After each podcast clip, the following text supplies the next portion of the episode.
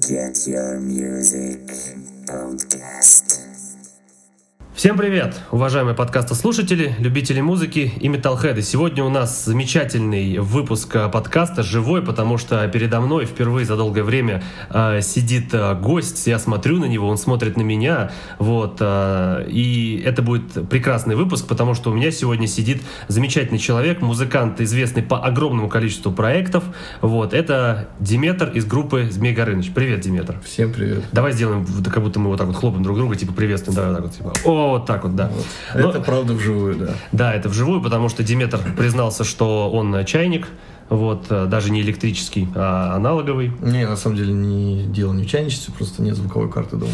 Ну ладно, это мы опустим. Вот, хорошо, что мы живем недалеко. Вот, тогда мы сейчас начнем. А перед тем, как начнем, мы по традиции объявим песню, чтобы дикие люди, абсолютно не интересующиеся музыкой, которые говорят, что они металлисты, а на самом деле нет, узнают группу Змей Горыныч по песне. Борода. Отлично, погнали.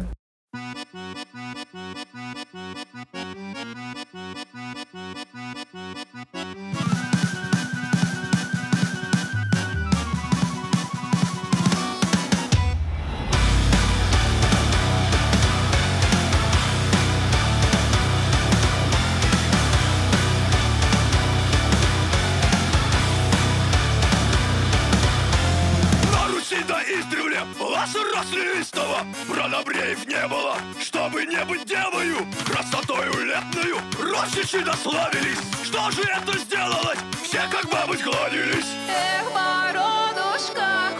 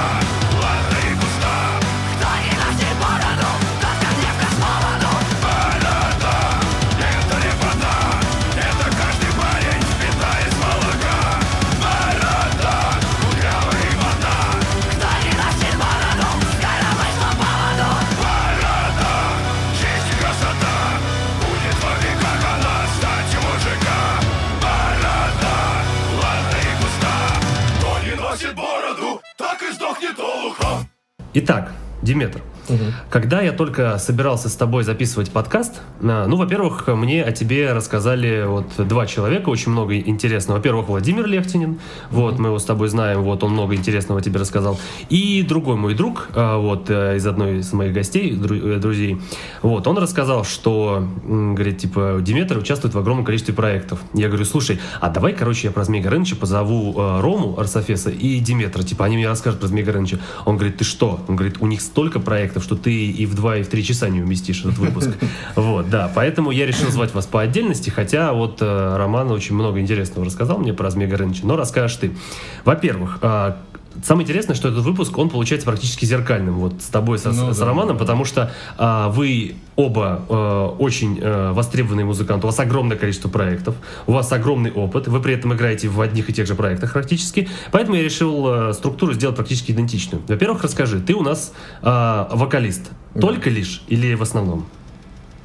Ну, то есть ты только вокалишь или что-то еще умеешь? А, нет, ну только вокалю, да. Ага, понятно. Тогда расскажи, а, почему скрим? Кто тебя надоумил? А, кто надоумил? Ну, сначала, если надо тогда углубляться совсем в детство, Да. в юношество.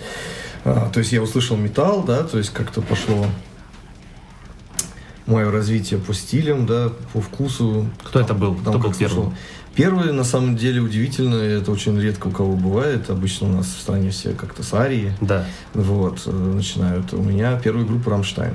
«Rammstein». Какой Арии я не знал. Ага. Вот. И потом подсоединилась Металлика. Вот если пять первых групп вспомнить, что я слушал, да, в Металле, это Metallica, Blind Guardian, Manowar, э, Хэллоуин. Мгм. Вот, ну, первый самый Рамштайн. Так. И, наверное, потом как-то резко пошло уже э, My Dying Bride и Emperor. Ой, как, как, как, как очень разно. Dying Bride, Emperor. Да, да, да, вот это как-то че- это вот первый год я слушал Рамштайн и вот это heavy, thrash всякий э, старый. Так. А потом э, через год как раз резко пошло у меня по Думу, по Симфу Блэку, вот, по Melodic Блэку, вот такое все. И как раз э, в чем начало? В том, что когда я слушал Металлику, там вот это Гамарей, Хэллоуин, да, Мановар, мне просто нравилась э, музыка, и все, у меня не было какого-то такого всплеска эмоций, э, собственно, знаешь, на то, что я тоже хочу этим заниматься. Так. Вот. То есть даже не то, что петь, а вообще какой-то э, играть на каком-то инструменте, потому что, в принципе, я в музыкальной школе учился. Мгм. А, а вот именно Black, когда я услышал, вот здесь меня поразила музыка, здесь меня поразил вокал. Это были... Ну, это были там три группы. Это был Emperor, Болсагод Ага. и Ковенант. Вот. Фига себе, как по-разному. Ну, они все равно все, в принципе, А сильные. Ковина сейчас, по-моему, вообще не Блэк. Ну, на 10 лет Ковент вообще нету. Вот. Ну да, последний альбом у них был такой поп-индастриал метал такой. Вот. Да-да-да. Не, я как раз услышал 98 год, Nexus Polaris, до сих пор считаю его шедевром. Мгм. И, собственно, вот как раз эти три группы сначала, и где-то через месяц после них я услышал Крыдлов. Так. Вот. вот эти четыре группы, они прям меня в какой-то эмоциональный, космический, прям оргазмический всплеск вызвали Мгм. в сознании и всем, да. То есть, Это как бы- был какой год? это был 2000 год. 2000 год. Да. То есть это был прям самый сок вообще вот этих групп. Да, да, да, да, да, да, да. Ну, уже даже не самый-самый прям, ну да, все равно где-то и там подъем вершина у многих. И вот именно вокал, атмосфера, тексты, вот вся вот эта вокруг э, очарование, вот эта харизма всей этой музыки, этого музыкального стиля, да, она- они прям сильно очень поразили. И вот тут как раз мне захотелось этим заняться. То есть, и как раз но самым главным элементом, который меня поразил, был вокал, вокал как раз. Ну, собственно, вот эти группы меня сподвигли на то, чтобы самому начать этим заниматься. Я, принципе, где-то года полтора э, сам напробовал, сам пытался научиться скримить, гроулить. Ну, что как-то у меня, в принципе, вышло довольно нормально и хорошо.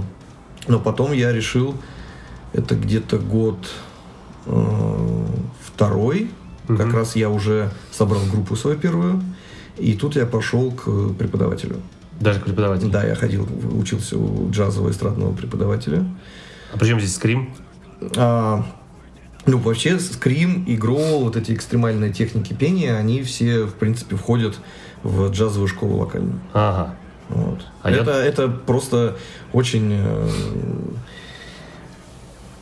экспрессивно, экстремальное, атональное расщепление по джазовой школе, по факту. А, понятно. Ну, джаз он сам по себе такой. Не, э, считался антимузыкальным в свое время. Ну, все, вся музыка, она как на самом деле опосредственно связана с другом и что-то у друг друга черпает, как-то из друг друга выходит, исходит, э, эволюционирует, так что это все как бы нормально, да. Хорошо, два вопроса. Ты сказал изначально, что там были у тебя Терион, э, Гамма Рей, Хэллоуин. А чё ж э, в их сторону не пошел? Почему не стал петь как Кай Хансен? Вот я говорю, меня как-то не, не возбуждало петь. То есть мне просто нравилась эта как бы музыка. Мне до сих пор нравится, в принципе, Power местами там, да, не весь. И не всегда, то есть экстремальный вокал мне сейчас, ой, экстремальный металл мне сейчас нравится больше, но Power, к Power любовь что-то юношеская немного осталась. А вот именно, я говорю, что именно только Black меня заразил желанием играть металл. Мгм. Хорошо. А ты сказал, что ты пошел учиться в, вот, э, к джазовому э, преподавателю.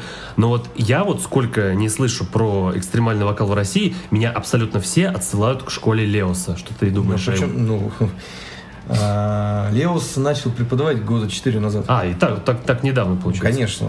А он А вообще- я-то учился в 16 лет назад. Ага. А он толковая школа у него? Ты следишь? Ну, я не то чтобы слежу, как-то нет. Ну, я смотрел многие его видео, да. Да, у него толковая школа. Ну, то есть э, у него можно поучиться. Да, безусловно, у него можно учиться.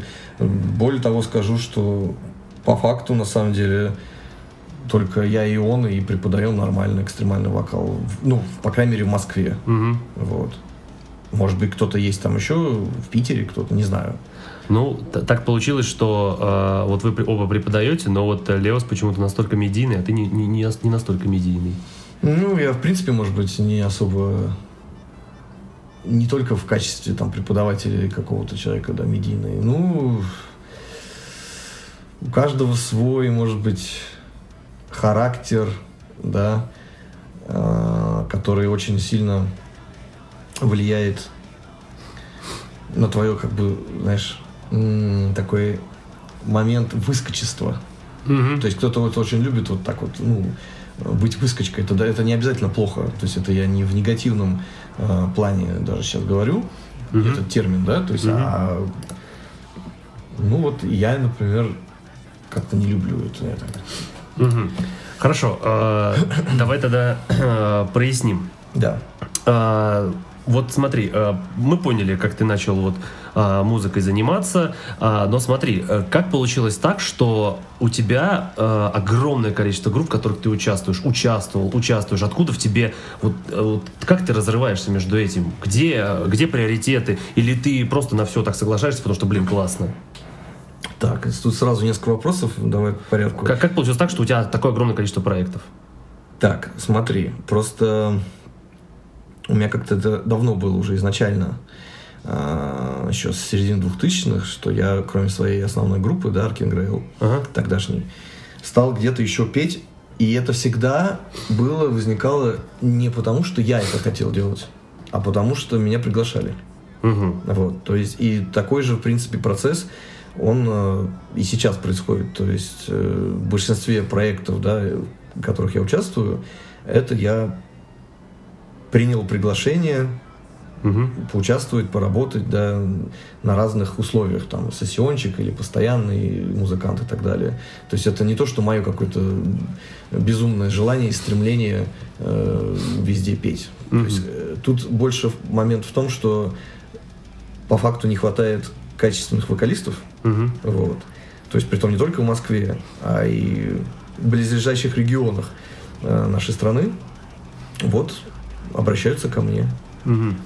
А ты сам, э, когда тебя приглашают, ты э, рассматриваешь это как просто на время, или ты все-таки как-то смотришь на это как на постоянную группу? Смотри, да, я еще там вспомнил под вопрос твой. э, типа, соглашаюсь ли я на все? Да. Я соглашаюсь не на все. У меня как бы предложений петь э, больше, чем там, где я пою, по факту. Вот. То есть от каких-то групп я отказываюсь. э, просто по причине, ну, неинтересно, что-то вот меня не цепляет. Мгм. То есть какие-то, просто что-то может быть, а не обязательно плохое, да, но просто неинтересно и как-то э, скучно. Вот, то есть я соглашаюсь э, петь только в тех проектах, которые какой-то фишкой меня цепляют, Мгм. да, либо, ну вот я могу по факту сказать, то есть, например, я пою в группе Нимфеен, да, а, Так. там концептуальная э, музыка, и меня вдохновило, вообще сподвигло с ними работать, потому что было предложение от группы именно делать альбом по стихам Эдгара По. Ух ты, классно. Вот. Я его большой фанат, меня это предложение дико зацепило, и как бы вот, пожалуйста, все, я работаю с группой. Мгм. Вот. Потом у меня есть группа Луна Ортус э, из Питера, да, Симфа Блэкова. Они зацепили меня просто шикарной музыкой. Мгм. Просто, ну, обалденной музыкой. То есть э, высочайшего европейского качества, уровня я как бы прибалдел и не мог отказаться. То есть тут такая фишка была. Вот. И насчет того, как я рассматриваю, ну, понимаешь, э, это сопряжено как раз с твоим вопросом, как я разрываюсь, типа, да? Да, да. Я на самом деле никак не разрываюсь, потому что некоторые, ну, большинство, половина проектов не из Москвы, Мгм. да, и по факту сейчас все делается, как везде в мире, огромное количество европейских групп, там, американских, они все международные проекты. То есть люди, сейчас интернет, всем удобно работать по онлайн, пере- перекидывать друг другу демки, записи, не обязательно совершенно встречаться, чтобы записаться по отдельности разные инструменты, вокал и так далее. То есть, да, все это работа онлайн, никак это на самом деле не сложно, не разрывает. И тот момент, когда работаю ли я надолго, да, либо временно, очень зависит э, скорее, ну, всяких взаимоотношений, понимаешь, от э, продуктивности, успешности вот совместной работы, как вот это, есть такое понятие, знаешь, химия, да? Да, да, вот да, да. внутренняя. вот это от этого зависит. То есть, а в целом, когда я прям соглашаюсь в какой-то группе петь, ну, это значит, как бы, да, я соглашаюсь надолго, как хватит. Так, назови сейчас проекты, в которых ты постоянный участник. Ну, получается, это Арканора Маструм, это Змей Горыныч, это Нимфеен, это Луна Ортус, это Скайлорд. Ну, и тогда еще мой личный проект Грейлайт и наш с Ромой такой висячий проект Чатал Хьюг. Хорошо. А, Что вот это э, за группы э, Emerald Night? Emerald Night это старая группа очень, ей больше 20 лет. Она из Ярославля. Ты кто там был? изначально. Сейчас скажу, да, но это просто как бы отдельная другая группа, которая ко, мне не относится. Я там был на альбоме 12 года, это их второй альбом. Мгм. Вот, всего у них три альбома. А, вот на втором их альбоме я был сессионным вокалистом и исполнял большинство партий э, скриминга, гроулинга и декламации. Ага. Вот. И, соответственно, еще после этого целый год я был сессионным концертным вокалистом.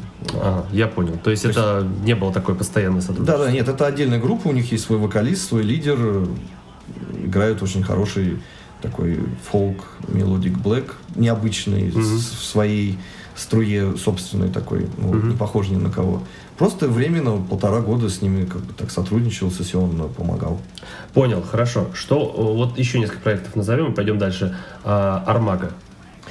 Армага это московская группа, симфодарк метал такой. Вот, э, ну, я на самом деле ни, ни, ни в одной песне не участвовал, но был просто постоянным, как бы, ну, официальным участником полгода. Сидел, короче, на студии и говорил, пацаны, пацаны, Не-не-не, там как получилось, э, они искали вокалиста, вот, позвали меня. У них был предыдущий вокалист, который тоже ничего не записал, но написал большинство текстов. Так. Вот. А, Я с ними полгода поработал, мы так ничего не начали записывать, но я им оставил два текста еще. Мгм. И, соответственно, вот после меня уже они нашли другого вокалиста, записали первый альбом. Мгм. Там все тексты первого вокалиста и меня, и м- мои, вот. Ну, все они, я даже не знаю, сейчас существует, не существует. У них вообще, в принципе, четыре альбома, такой симфо, дарк, метал, немного с блэком. Понял. То есть это пол, полгода в девятом году, то есть Ага. особо не считая. Хорошо. И две последние группы. Откровение дождя и Сатана Козел. Мгм. Так, «Откровение дождя» — это наш известный российский Doom Dead коллектив из Подольска. Вот у них много альбомов, по-моему, 6. 5 или 6. Это старая группа, и 17 лет. Вот. Получилось так, что... Когда это было? В 2014 году я год у них пел, работал. Мы делали новый альбом, я написал э, все тексты на него. Но потом там личный конфликт получился, Мгм. как бы пришлось расстаться. В общем, ну просто вот год официально был, выступали вместе, ничего не записал. Мгм, Я понял. Так. А Сатана Козел, ну это просто была сессионная концертная работа. А, ты даже выступал. Да, это мы ездили в большой европейский тур. Э, Два концерта в Москве дали. То есть у них просто такая ситуация. Группа, собственно, вокалиста. Вот, вся его музыка, все тексты, но он не хочет выступать и никуда ездить. Он живет очень закрытой э, жизнью в лесу, в прямом смысле. Вот. А,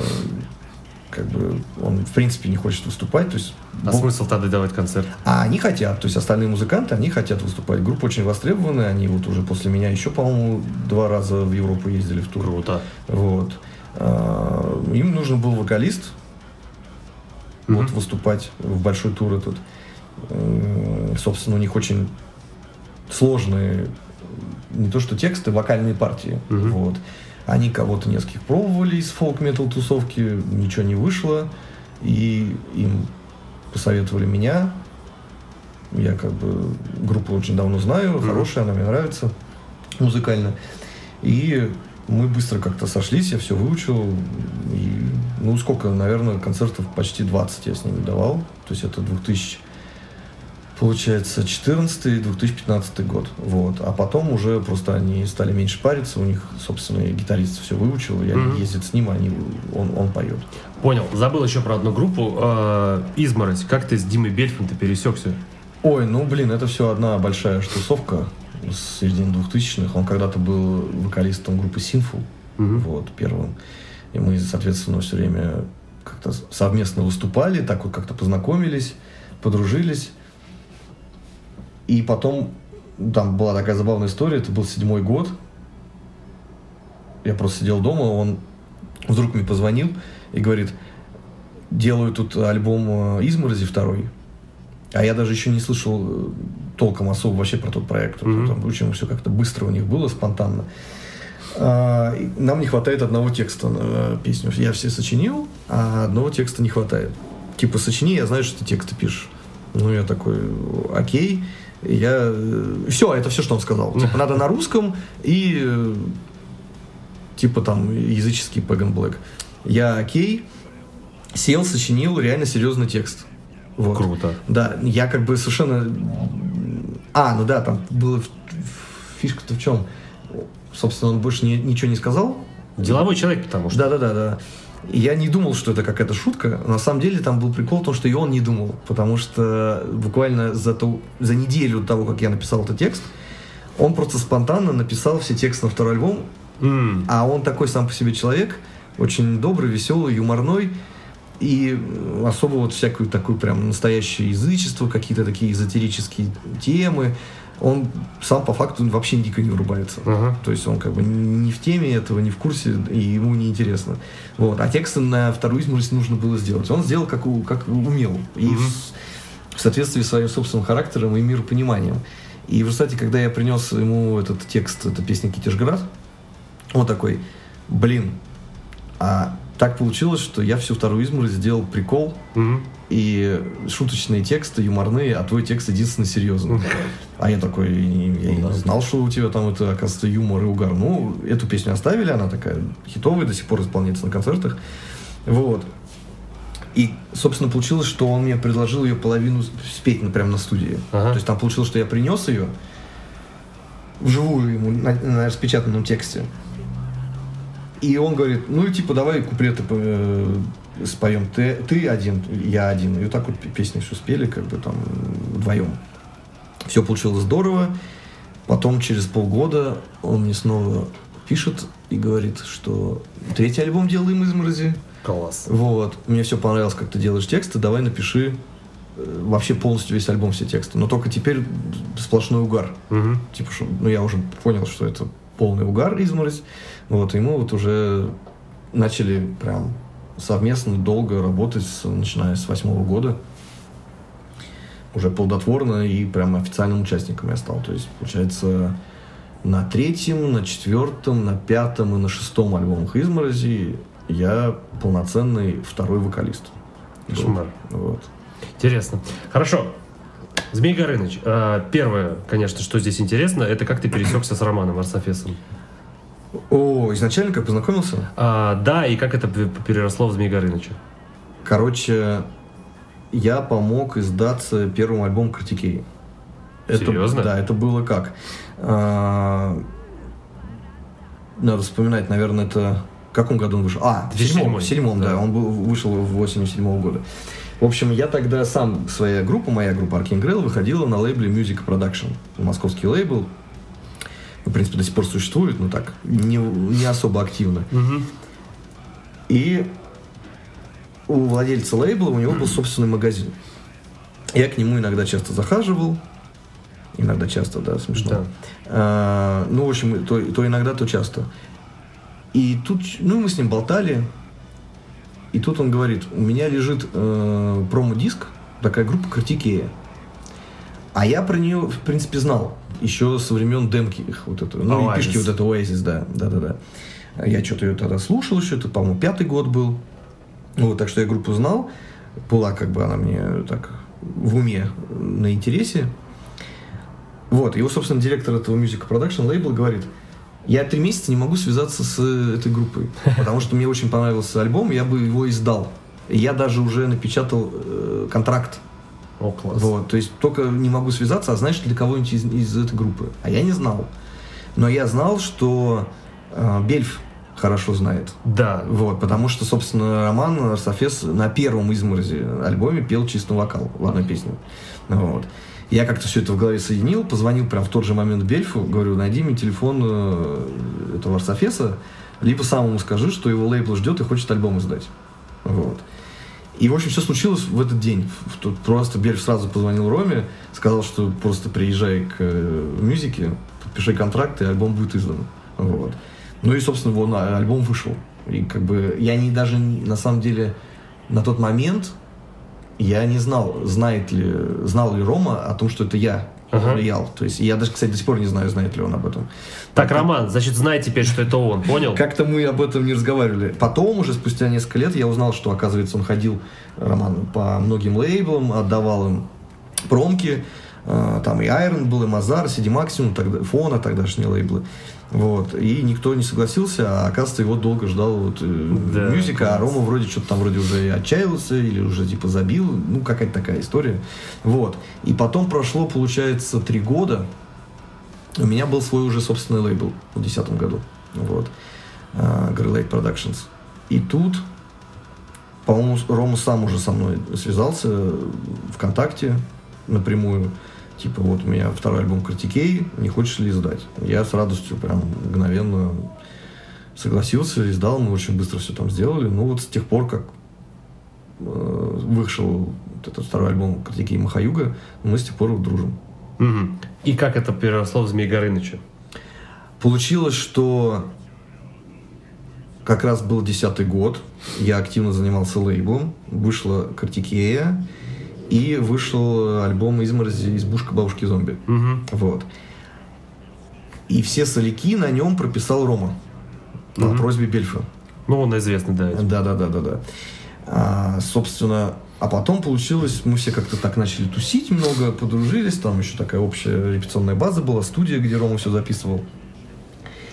В это время э, гитарист Изморози основной, Киф, который сейчас вот вернулся, он что-то очень занятой стал на своей студии собственной, он тоже звукорежиссер известный. А Бельфу захотелось срочно быстрее сделать следующий альбом Изморози. Мгм. И он вместо Киева попросил музыку всю сочинить Рому. Да, это я Вот. знаю историю, да. Да, это вот альбом 11 года «Отморозь». Собственно, и вот мы на студии начали его все вместе и записывать. То есть получилось, что состав «Изморози» стал я, Бельф, Рома и Ищенко на барабанах. Это вообще удивительно, что вы все втроем пересеклись. Настолько разные вот люди взяли, пересеклись. Так, Так. как-то, блин, это все обычно, мы все знакомы, дружим, все позитивные люди. Вот. Ну и, собственно, мы вот сделали этот альбом «Отморозь». Потом получилось в 2012 году вернулся Киев в изморозь, а Рома как бы висел тоже постоянным участником. Но как раз альбом уже следующий, получается, 13 года, э, как он, Зигомет, вот, уже сочинял весь Киев. Ну, как бы основной все равно музыкант изморози, Бельф доверил ему. Вот. Рома опять записывал слики и барабаны продюсировал. Ну, я там опять пел. Насчет текстов, по-моему, там уже моих не было. А, нет, что-то я там подсочинял немножко на Зигомеде. В общем, мы как-то с Ромой по факту очень мало работали на этом Зигомеде. И когда он вышел, это самое начало 13 года было, мы что-то типа как-то блин, что мы висим, э, ну, просто был конкретный разговор прям вживую с Ромой. Э, мы типа числимся на альбоме, изморози типа как постоянные музыканты, а по факту как-то особо не участвуем и не, и не выступаем. Зачем нам это надо? Вот. Я уже прям сто процентов прям супер подробно не помню. Но, в общем, может быть, во время этого прям разговора или какого-то следующего, собственно, спонтанно возникла идея, а давай сделаем трек типа втык этому альбому Зигомеда. А, это как ответка, что ли, была? Это да, это типа как ответ, как, дис. Там же на самом деле и обложка сингл «Морозобой». Собственно, Да, да. первая песня Змей Горыныча была «Морозобой». Вот это как раз весна 13-го. Там, собственно, обложка это, это дис на изморозь. Там э, Бельф и Киф на ней. А вокруг них ку- м, кулаки нарисованные, такие А. славянские. Как будто один кулак бьет Бельфа, а другой Кива. А Бельф об этом знает все? Да, конечно, не, это все по-дружески сделано Ага. абсолютно. Хотя мы специально представили это как скандал. Ага. Вот, мы придумали, да, типа скандальную э, историю, что мы все пересрались, что мы разошлись, и это вот э, наш дис на изморозь, типа из- изморозь стала фигней, говном, а мы сделаем круто. Так вот как порождаются скандалы. Да, да, да, да, да, да, да, это такой вот фейковый чисто Прекра- скандал. Это прекрасно вообще. И, и э, изначально была вообще беда, что очень многие подумали, что это реально проект изморози, и, собственно, все равно там поет Бельф. И притом я э, много лет э, после сталкивался с таким, типа, что Змегор... еще ну, имеется в виду вплоть до выхода эпишки Малафи, Мгм. были ко мне такие какие-то вопросы, где-то в интернете я сталкивался с комментами, что типа, а как Змей Горыныч разве не Бельф поет? Он же, он же на обложке э, А. сингла «Морозобой». То есть люди как бы не рассматривали обложку подробно и никак не врубились вообще в эту всю Ну. историю. Не- а люди, видишь, не хотят ничего Мгм. читать, узнавать, нигде близко даже никогда не было написано, что в Бельф участвует Змей Горыныч. Мгм. Ну, в общем, такая история. Понял, хорошо. Получается, что э, вот это вот э, проект Змей Горыныч, он родился как е- э, единоразовая шутка, но теперь это просто как она затянулась и преобразовалась уже во что-то иное. Да. Хорошо. Тогда не совсем понятно. Хорошо. Вы сделали вот э, сингл как ответку, там дис фейковый, неважно. Мгм. Но э, почему вы решили продолжить дальше? Смотри, просто нас, нам приколь... э, нас очень прикольнула с Ромой музыка, которую мы сделали на Морозобое. Да. Вот. То есть просто мы как бы сделали это как э, шутка, Мгм. а сами такие, блин, ну очень прикольно вышло, очень крутое музло. И просто Рому вдохновило, у него вот такие постоянно бывают Мгм. наплывы вдохновения на какие-то проекты, да, и он просто сам сочинил дальше вскоре песню «Лёли-лёли». Мгм. То есть это просто его было вдохновение, вот желание еще песенку такую сделать. Так, хорошо. В таком же духе. Мгм. Вот. Так, а тексты-то как вот эти родились? которые ты писал, это было все не отдельно от музыки, или ты там сам дошел как-то, о, давай такой Нет, текст». смотри, э, Морзобой на текст сочинено. А, То есть сначала, да, ну, как получилось, мы сидели на студии, мы придумали сделать этот шуточный дис на изморозь, но при том немного в другом музыкальном русле, как бы, да. И все, я пришел домой, написал текст Морзобой. Вот, выслал Роме, и он э, сочинил на него музыку. Вот. А потом все, да, где-то там прошел больше полугода, и тут Рома мне уже высылает Лёли-Лёли музыку. Смотри, типа, я придумал, сочинил еще для Змея Горыныча, что бы э, не продолжить вот с такими словами. Я такой, о, прикольно. Ну и, собственно, уже на музыку, высланную мне Роме, сочинил текст Лёли-Лёли. Вот. И потом получилось, что у Ромы продолжалось вдохновение, и он очень вскоре сочинил «Медвепляс» музыку. То есть это где-то практически одновременно с Лёли Лёли он сочинил. Вот. И вот тут, это уже 14 год был, у нас как-то все подзависло, мы своими другими проектами занялись, у меня каких-то куча групп, у Ромы каких-то куча групп, он как раз в мультиверс попал к Плесникову.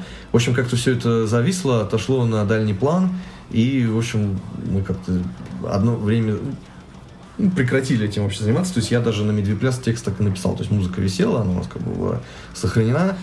Вот. И только вот в шестнадцатом году мы уже решили все это возобновить и дальше пойти. Это объясняет как раз, почему вот сингл первый вышел в 2013 году, а, и только потом уже в 2016 году и пишка. То есть вот настолько вот это растянулось. Да, мы просто как бы именно... Ну, в 14 вышел Лёля Лёли, и 15 год мы ничего не делали. То Ну есть, на вот- самом деле, мы не делали всего полтора года ничего.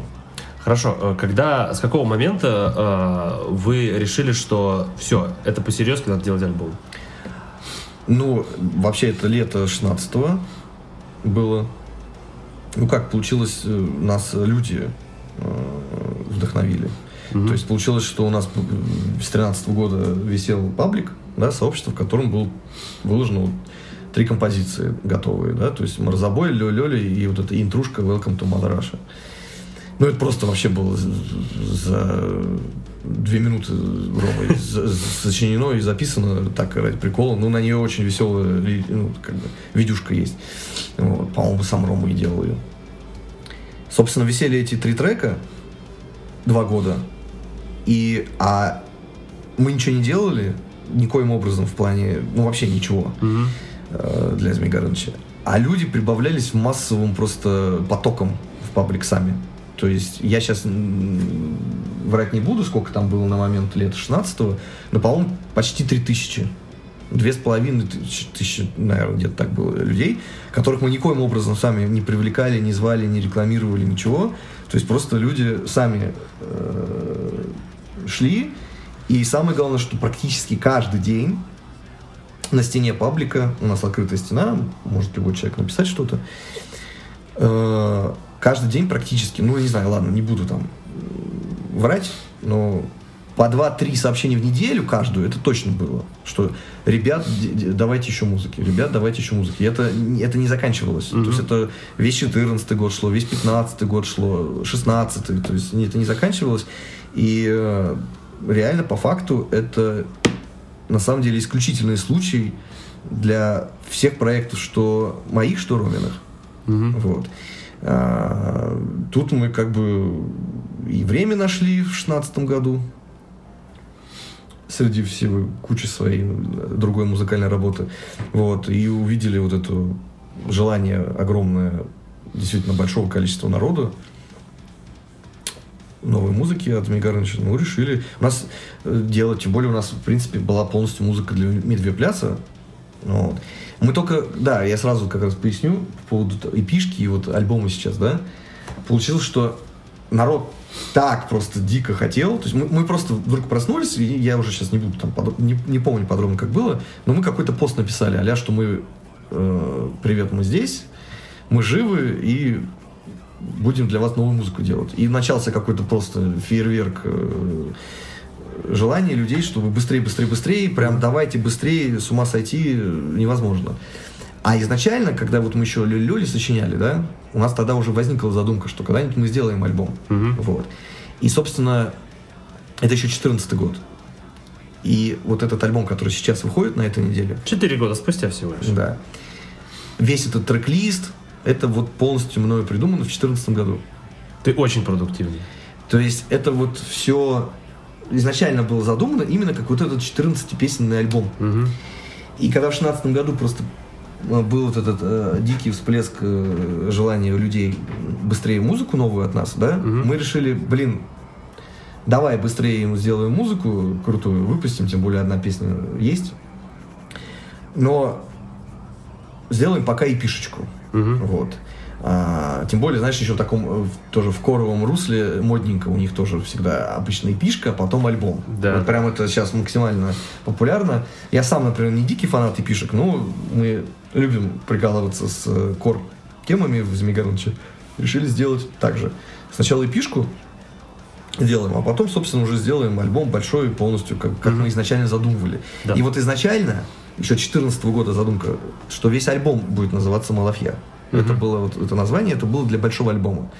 Вот, и когда мы решили все-таки сделать небольшой EP, как бы она...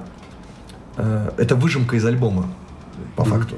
Мы решили, а, ну ладно, давай эпишку назовем «Малафья», а альбом я уже придумал название «Mother Russia». Вот. То есть, собственно, вот история такая. Хорошо, не совсем понятно. Хорошо, проект был э, как шутка, вы все делали там в прикол, там текст, музыка, но не совсем понятно. В, если почитать э, тексты альбома, то э, тексты написаны э, с таким глубоким знанием э, славянской культуры. Это ты как-то изучал это, и ты этим интересуешься. Как это вообще? Потому что язык там такой, очень такой старославянский. Не то чтобы это на славянском языке, но такой манера такая. Ну, и это я изучал и интересуюсь, все правильно. То есть это по-серьезки. Нет, смотри, там на самом деле э, Змей Горыныч это именно вот лубок, да, что такое лубок? Э, это такое утрированное квази народное творчество. Ну да. Поэтому у нас там соединены, и это специальная задумка, да, а, именно не какой-то взят не один конкретно какой-то исторический э, кусок Да. э, русского народного, да, там творчества или истории, а соединены несколько разных эпох. Ну То да. есть у нас как бы вроде и под 12 век какая-то лексика и шутки, да, и какие-то Да. такие образы. А, у нас и что-то такое 19 века есть, вот, например, в стиле том, которым я пишу новости, да, то есть именно орфография кириллическая, это именно 19 века. У нас есть какое-то заигрывание с Советским Союзом, то есть это все вместе соединено вот именно ради какого-то такого вот квази-гиперболического Мгм. э, фолк-народного ру- ру- русизма, ру- русистского такого прикола. Вот. То есть э, это как раз, собственно, тоже входит в понятие скоморошества. Мгм. Да, они не пели конкретно о каких-то там древних временах, там до язык, ну, до, до христианских там или типа того. Э, это как раз былинники были, да, былинники, ск- э, сказители, там на Украине кобзари, э, всякие такие, да, они вот пели очень серьезное что-то, пели какой-то былины или там совсем э, дохристианское. А скоморохи, они именно на манеру чего-то такого древнерусского переделывали современные сюжеты, понятные людям. И поэтому это было очень смешно. То есть именно у нас э, лирические Змей Горынычи тут все очень строго сделано по скоморошеским канонам. Это специально в этом именно фишка, в этом прикол, и я именно это делаю прям с грамотным подходом, серьезным. То есть именно не как бы не то, что я от балды придумываю какие-то приколы. То есть вот в, в изморози как раз, да, чем отличается? Я же тоже пишу тексты и до сих пор пишу. Там э, реально позволительно придумать любой какой-то сказочный или псевдосказочный прикол. То есть совершенно на любую тематику. У них там есть песня, например, на новом альбоме будет э, «Рептилоид». Бо- А на прошлом альбоме, например, была песня «Гуманоид». М. То есть это вообще совершенно никакого отношения к э, именно славянск- славянскому какому-то юмору не имеет. То есть это просто какой-то народный юмор современный, вот скажем так, у Изморзи. А у Змей Горыныча это именно скоморошеский славянский прикол. Хорошо, вопрос у меня следующий. Э, Во-первых, сразу вопрос. Будут ли песни на славянском языке? Э, Что значит славянский язык? Ну, э, старославянский, вот 11-13 век, на чем общались наши с тобой предки? Смотри, языка было два. Мгм. Был древнерусский, и был старославянский. Это разные языки. Ну, вот э, на чем-то таком. Вообще, вот возможно ли на языке вот, Э, Древней ну, нет, Руси? возможно, все что угодно, но как бы смысла в этом нет, он будет слишком непонятным. То есть как раз все-таки, ну, э, не хочется уходить в какой-то совсем дикий прикол, чтобы людям было аж непонятно, Мгм. о чем поется, потому что это будет там другие и склонения, и времена были. Ага. Он как бы очень сложный, ну, любой, что, что старый русский, что древний русский. То есть я как раз из них использую какие-то словечки прикольные, да, какие-то обороты, которые именно делают смешнее текст и вот а- необычнее, да. Ну, Но понятно. В целом... А, ну, фишка в том, чтобы народ понял прикол, чтобы он посмеялся. Да, да, да, да, да, да, да. Я понял, то есть совсем серьезку уходить не стоит.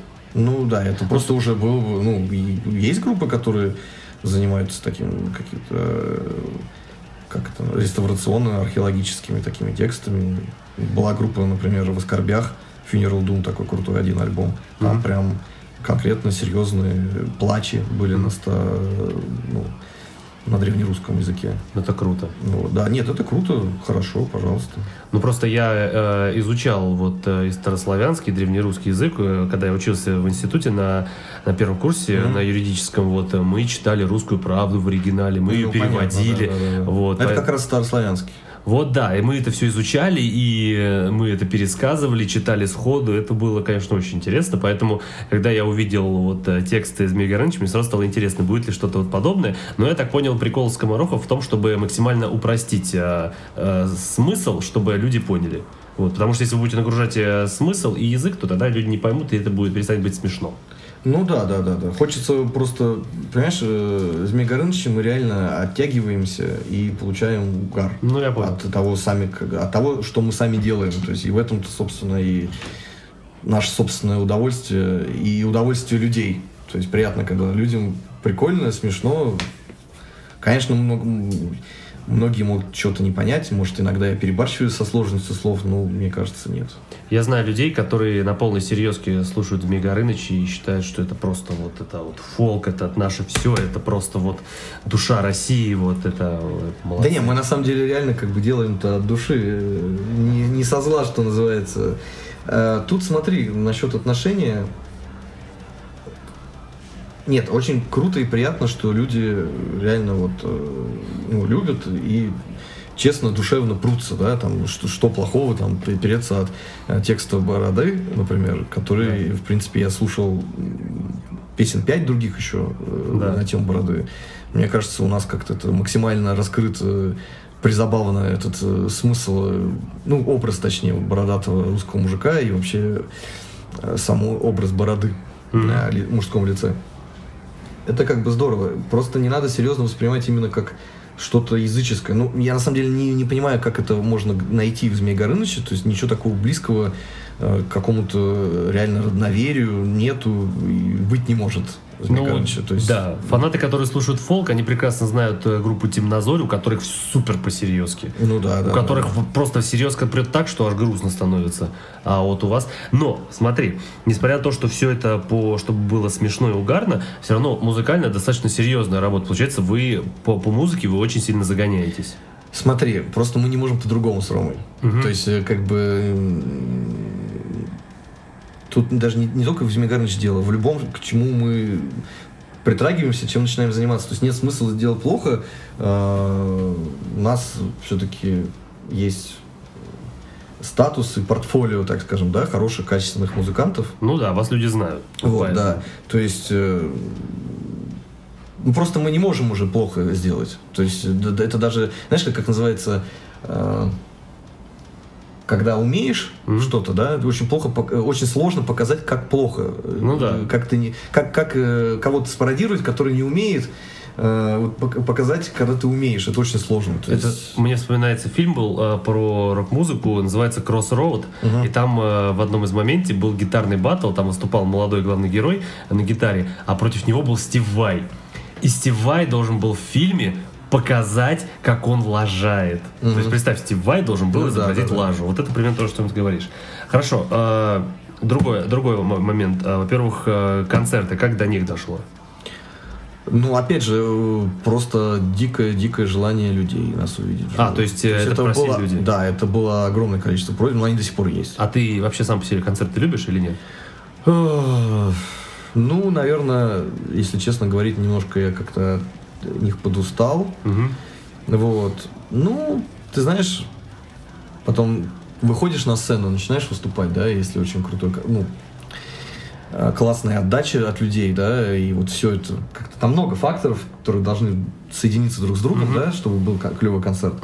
Ну и как бы раз сразу, знаешь, клево, опять здорово, э, офигенно выступать. Слушай. А так, у меня нету, знаешь, э, именно желания, когда я вот просто там сижу дома, например, да, и вот выступать хочу. Нет, вот песню новую сочинить, записать я хочу, то есть у, Ага. меня, у меня вот такое. А выступать я об этом как бы не думаю. Мгм. Есть концерт, ну все, я еду и в зависимости уже от атмосферы и всяких технических моментов уже там какой-то возрождается временная любовь к выступлению. Я понял. А, смотри, Змей Горыныч сейчас это проект э, тебя и Арсофеса или это коллектив уже?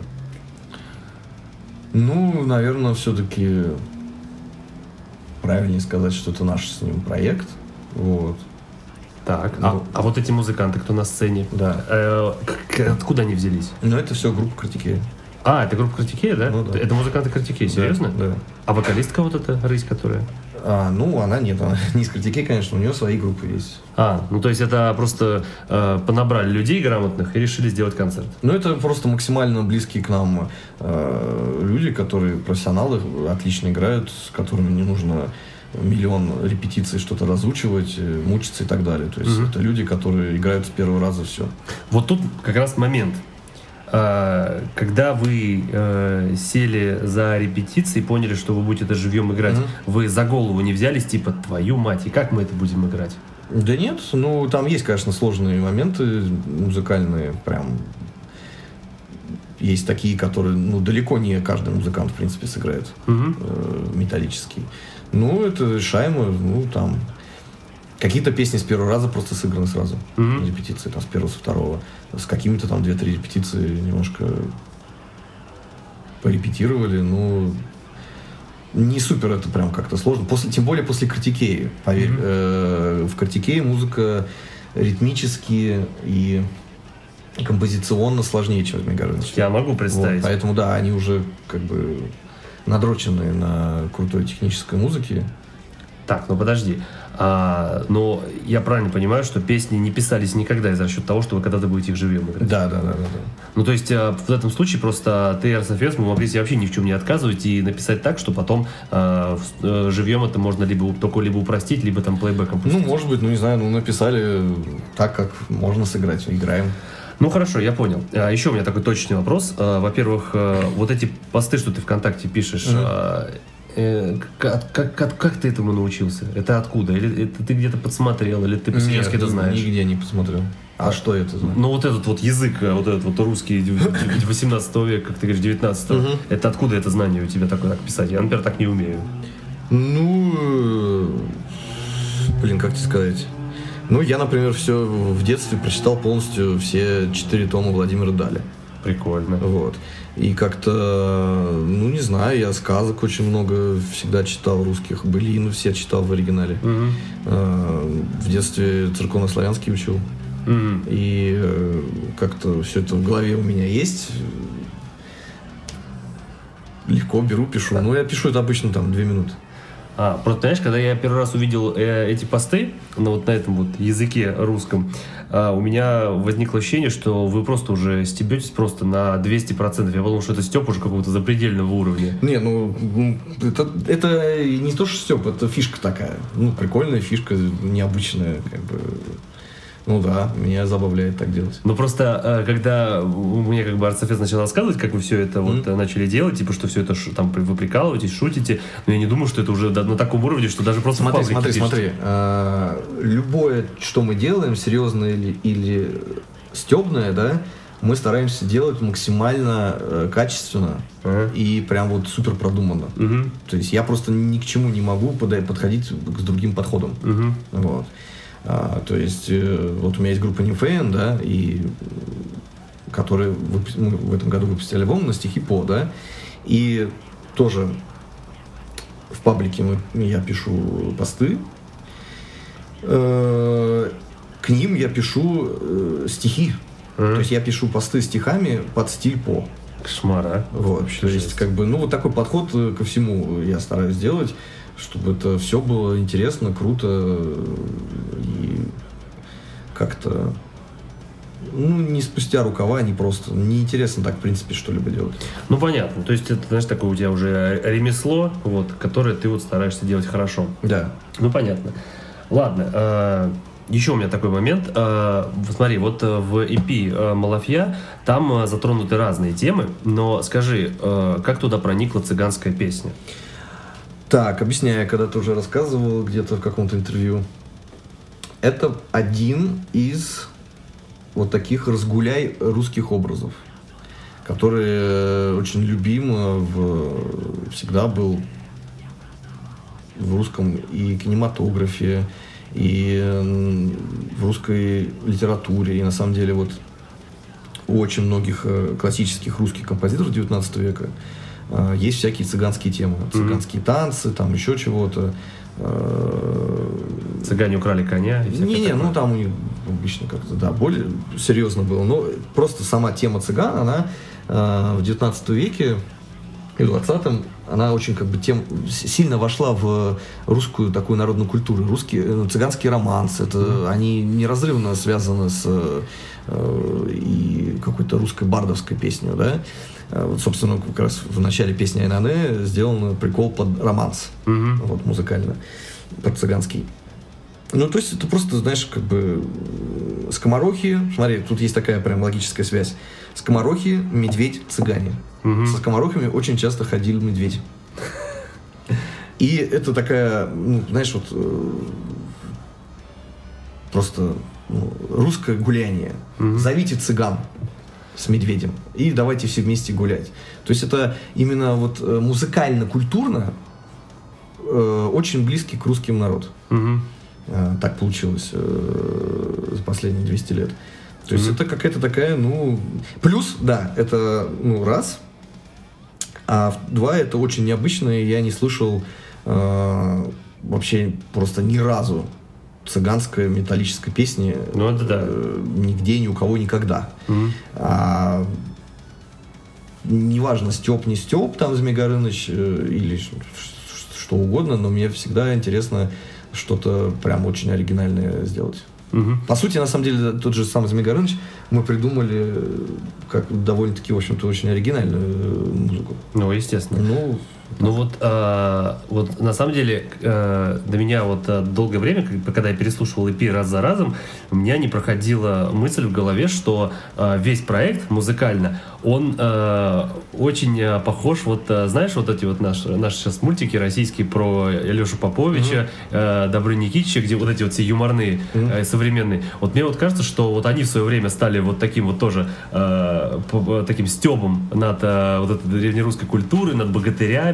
где там э, Добрый Никитич дружит со Змей Горынычем. не, ну это не Степ, это просто адаптация для детей маленьких современных. Ну, на самом деле, это э, адаптация хоть и для детей маленьких, но смотрят их все взрослые. Я отвечаю, ну, ну меня- да, она очень качественно сделана, сделана Ну, профессионалами. понимаешь, просто там тоже есть, э, как бы там тоже современным языком рассказана вот та культура. Там э, рассказано, например, там в мультике про э, Илью Муромца рассказано, типа, что там, там например, смс это голый прилетает, смс там прилетает. Ну да, да, да, Или да. там, э, жу- там, жу- там есть журналюги, которые докапываются до Ну, царя. это нормально, адаптирование, да. Но вот это, Как бы мне это, модернизация. вот и мне это напомнило, то есть, э, я не знаю, когда я слушал э, песню Айна Не, мне вспоминался э, момент из, из, из, Алёши Поповича и Тугарин Змей, где, где этому главным героям подсунули коня говорящего цыгане. Вот я вот это вспоминал, это было офигенно, блин, надо пересмотреть. Не, ну- Мы сегодня опять пересмотрим мультик. Ну, я эти мультики люблю, на самом деле вообще ни разу о них как бы не вспоминал, не думал при вот, создании песен Змей Горыныч. Но на самом деле, что у вас э, в группе это сделано очень стильно, что у них, это вот мне прям нравится, знаешь, что у нас э, есть все-таки сегодня э, какая-то вот э, какие-то вот культурные направления, где вот э, показывается русская культура современным языком. Я, кстати, знаком э, лично с э, человеком, который озвучивал Змей Горыныча в этих мультиках. Серьезно? Да. Ух, как классно, а? Блин, вообще здорово. Хорошо.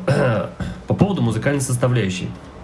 А, я правильно понимаю, что если говорить супер простыми словами, то это такой дедкор. Dead metal, deadcore, там мета- металкор, Ну, там и- вот эти брейкдауны, Ну сбивки. да, Melodic Black там немножко есть. Понятно. основе. Хорошо. а, вот э, вы сейчас выпустите альбом, понятно. Но а, насколько музыкально разнообразно и широко то направление, которое вы избрали? То есть насколько вы сможете удивлять разнообразием? Смотри, нет, мы нет такого прям, что вот очень четко, точно у нас прям дедкор, и да, мы его смешиваем с фолком. Мгм. таким э, советским, да, этим лубочным. Нет, вообще такого и не было, и нет. То есть какого-то, ну, знаешь, рамок прям таких мы себе поставили. То есть вообще пофиг. Мгм. Как что угодно из любого метал стиля можем взять э, риф, там, рисунок, какую-то идею. То есть вообще нас ничто не ограничивает. Нам в этом плане совершенно как бы по боку То есть вы можете теоретически сделать а, песню в стиле CDC под Змей Горыныча, да? Ну да, да, да, да, да. есть вообще, то есть- ну вот, пожалуйста, у нас же есть, а, как это называется? Ой. Ну, кол- колбаса, вот этот э, момент э, драм басовый. Да, да, да. Бороде. У вас, да. хи- у вас хип-хоп ремикс вообще есть. Да, хип-хоп ремикс, то есть это как бы вообще совершенно музыкальная основа не парит. Тут осно- основа это вот именно тексты все-таки. Тут важно, чтобы просто ты это, э, на этом сделал акцент, что э, музыкально ваш проект не ограничен, потому что если вы будете продолжать дальше, то у людей возникнет э, мысль, что все, дедкор, метал это основа, если вы от этого отойдете, вы скатились. Ну смотри, э, скажем так, если прям серьезно разбирать, ну 80% дедкор все равно, да, вот как бы что-то близко к кору. Там тоже у них все-таки есть и пост-хардкор, и металкор, и дедкор, и битдаун. То есть, да, да. э, вот, например, в новой песне, которую мы недавно выложили «Змей Горыныч», Да, да. там э, куплет «Змея», он сделан, собственно, под битдаун с транскором. Вот, это такая жизнь была. вообще. Ну, мы это поговорим Вот. еще. А, Это да, 80% мы на кор, ну и все, на, на 20% на что угодно, просто что только в голову придет и что есть в мире. Понял. Хорошо, э, расскажи, э, музыкально, как- сколько вы сочиняли альбом 14-трековый? Вот от, от сих до сих. Ну смотри, получается там э, Лёли, может, забой, борода, где пляс 4, наверное, 5. А, ну все. Ну вот, собственно, получается 5 песен с эпишки. То есть вы, вы к 16 году их сочинили, получается? Да, да, да, да, да, да, да. И сейчас еще, получается, еще шесть песен. Мгм. Еще одно новое интро и еще два новых кавера. Ну и когда вы это начали сочинять? И... Я все сочинил, э, все тексты, все основы в прошлом году, Мгм. за весну 17-го. И вот за эту весну 18-го мы всю музыку сделали. Вы сделали меньше, чем за год всю музыку? Ну, ну там за, получается, месяца два. То есть вы не сидели там два года, каждую песню там вмучивали, как большинство групп там может до три года писать. Ну, э, нет, не большинство групп. Половина групп да, половина групп нет. Ага, ну то есть... Знаешь, в мире э, огромное количество групп, э, таких уже, э, которые немножко выше статусом, Мгм. там, ну, и, пер, и первого эшелона, и второго, ну, в основном второго эшелона, которые часто альбом выпускают, они вообще сочиняют в турах. Да, вот- это я знаю. Да, и даже вот я, например, не очень понимаю, как это умудряются они это делать. Я тоже Вот не знаю. Буквально сегодня я читал новость про Новый Тестамент, Мгм. который в следующем году будет. Они вот сказали, что мы все в туре уже сочинили, сейчас э, засаживаемся осенью за репетиции. И Я тоже всегда этому удивлялся, потому что большинство мировых хитов в рок-музыке вообще были сочинены реально во время туров, потому Да, что, да, да, да, например, есть э, замечательная группа Journey, у которых есть э, знаменитейшая э, песня Faithfully и Separated Ways. Они сказали, они рассказывали, что типа, да, мы там что-то между концертами что-то сидели на клавишах, наигрывали, Ну да, а, да. и все и На получилось. самом деле самые крутые, самые хитовые песни делаются просто очень быстро, очень легко. Ну да, знаешь, вот ненавистная тобой э, Пантера, вот э, Они они- ненавистные, ну просто не слушаю. Да, но вот они известны тем, что у них Даймбак Дэррелл вообще там чуть ли не на саундчеках рифы придумывал, а потом Ну, рождались да, песни. да, да, да, да. Нет, ну это вообще совершенно обычное дело, когда наиграл мелодию, вокруг нее строишь песню просто там в течение Ну, еще двух часов и все. Не говорит ли об это, это о том, что музыканты, которые так делают, во-первых, у них много опыта, во-вторых, Мгм. они сами по себе э, достаточно э, профессиональны и могут э, сходу много сочинять, у них голова просто работает. Ну да, это все вместе. Это опыт и владение гармонией, там, музыкальной образованностью и так далее. Возьмем лю- любого там какого-нибудь э, классического композитора. Они же намного, намного просто в разы, в сотни раз продуктивнее, чем любая метал-группа. Да. Там некоторые люди, ну, например, какой-нибудь, э, сейчас я могу спутать, по-моему, Шуберт, к 28 годам сочинил более 1100 произведений. Да, что-то То есть это просто в голове все время. Это люди занимаются только этим. То есть это в течение дня можно, пожалуйста, сочинить три, три произведения. Это зависит именно вот э, от своего опыта и любви к этому делу, на самом деле. Понимаешь, а вот если уж мы об этом заговорили, мне не совсем понятно. Вот если вспомнить, 200 лет назад Мгм. а, были замечательные Чайковский, и Мусорский, и Римский Корсаков. Они... Ну, не с- 200, 150. Ну да, но они сочиняли а, огромные оперы, которые сегодня Да. мы вот слушаем, смотрим. А, но понимаешь, вот а, они а, писали это просто на бумаге и там с оркестром это репетировали, ставили э, инструментал. Сегодня есть возможность писать музыку просто на компьютере гораздо больше. Но почему это не пишется больше, как музыканты раньше писали? Сегодня есть куча Смотри, способов. образованность стала намного ниже уровня.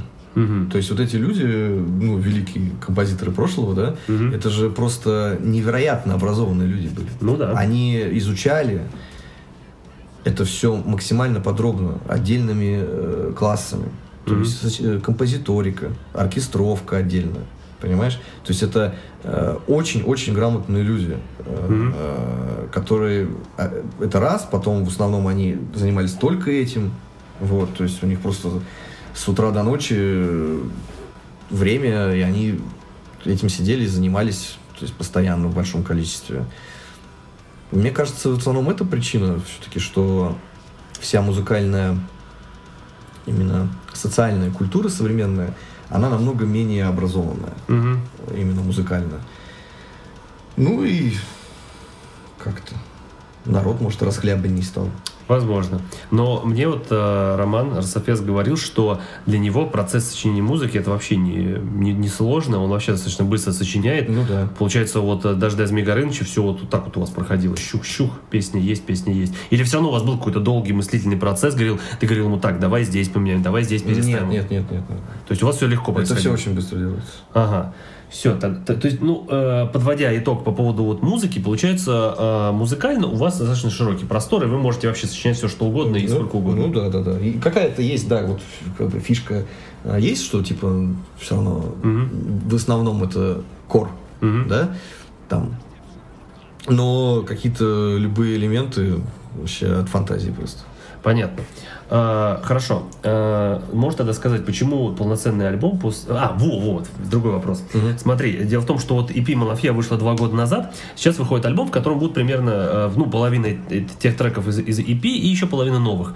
А Чуть если... больше, да. Да, а если говорить просто о саунд-продакшене, о записи, вы уже имеющиеся треки, вы их перезаписывали? А, нет, мы их э, перереампили гитары, Угу. вот.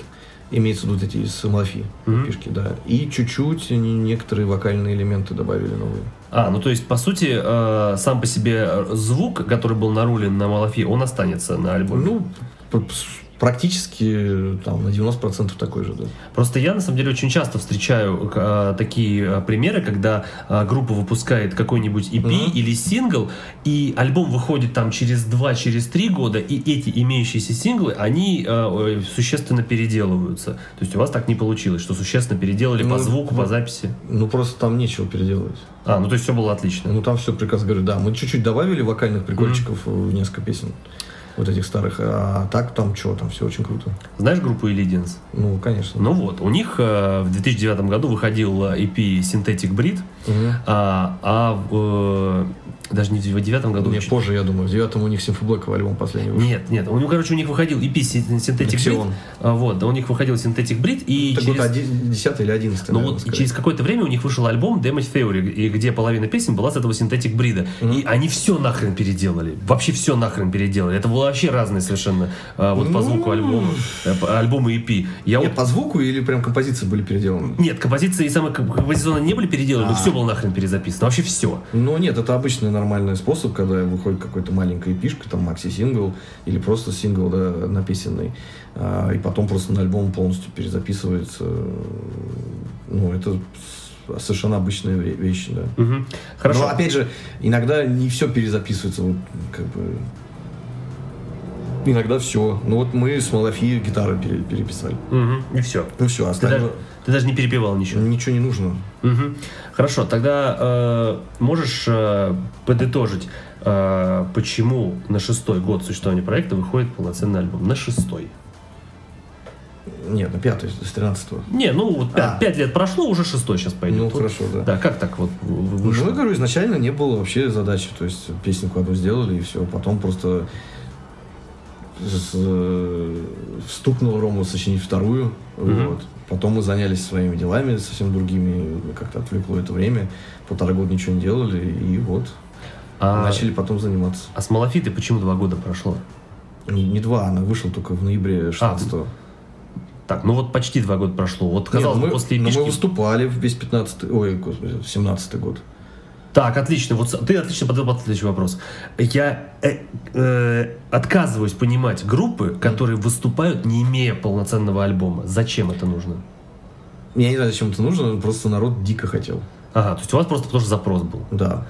Хорошо. Мы сами, смотри, мы сами, у нас не было такого э, задачи, да, Мгм. и желания, что все, а вот теперь мы сейчас, мы хотим выступать и будем выступать. Нет. Так, все. Нам посыпались предложения от организаторов. Так.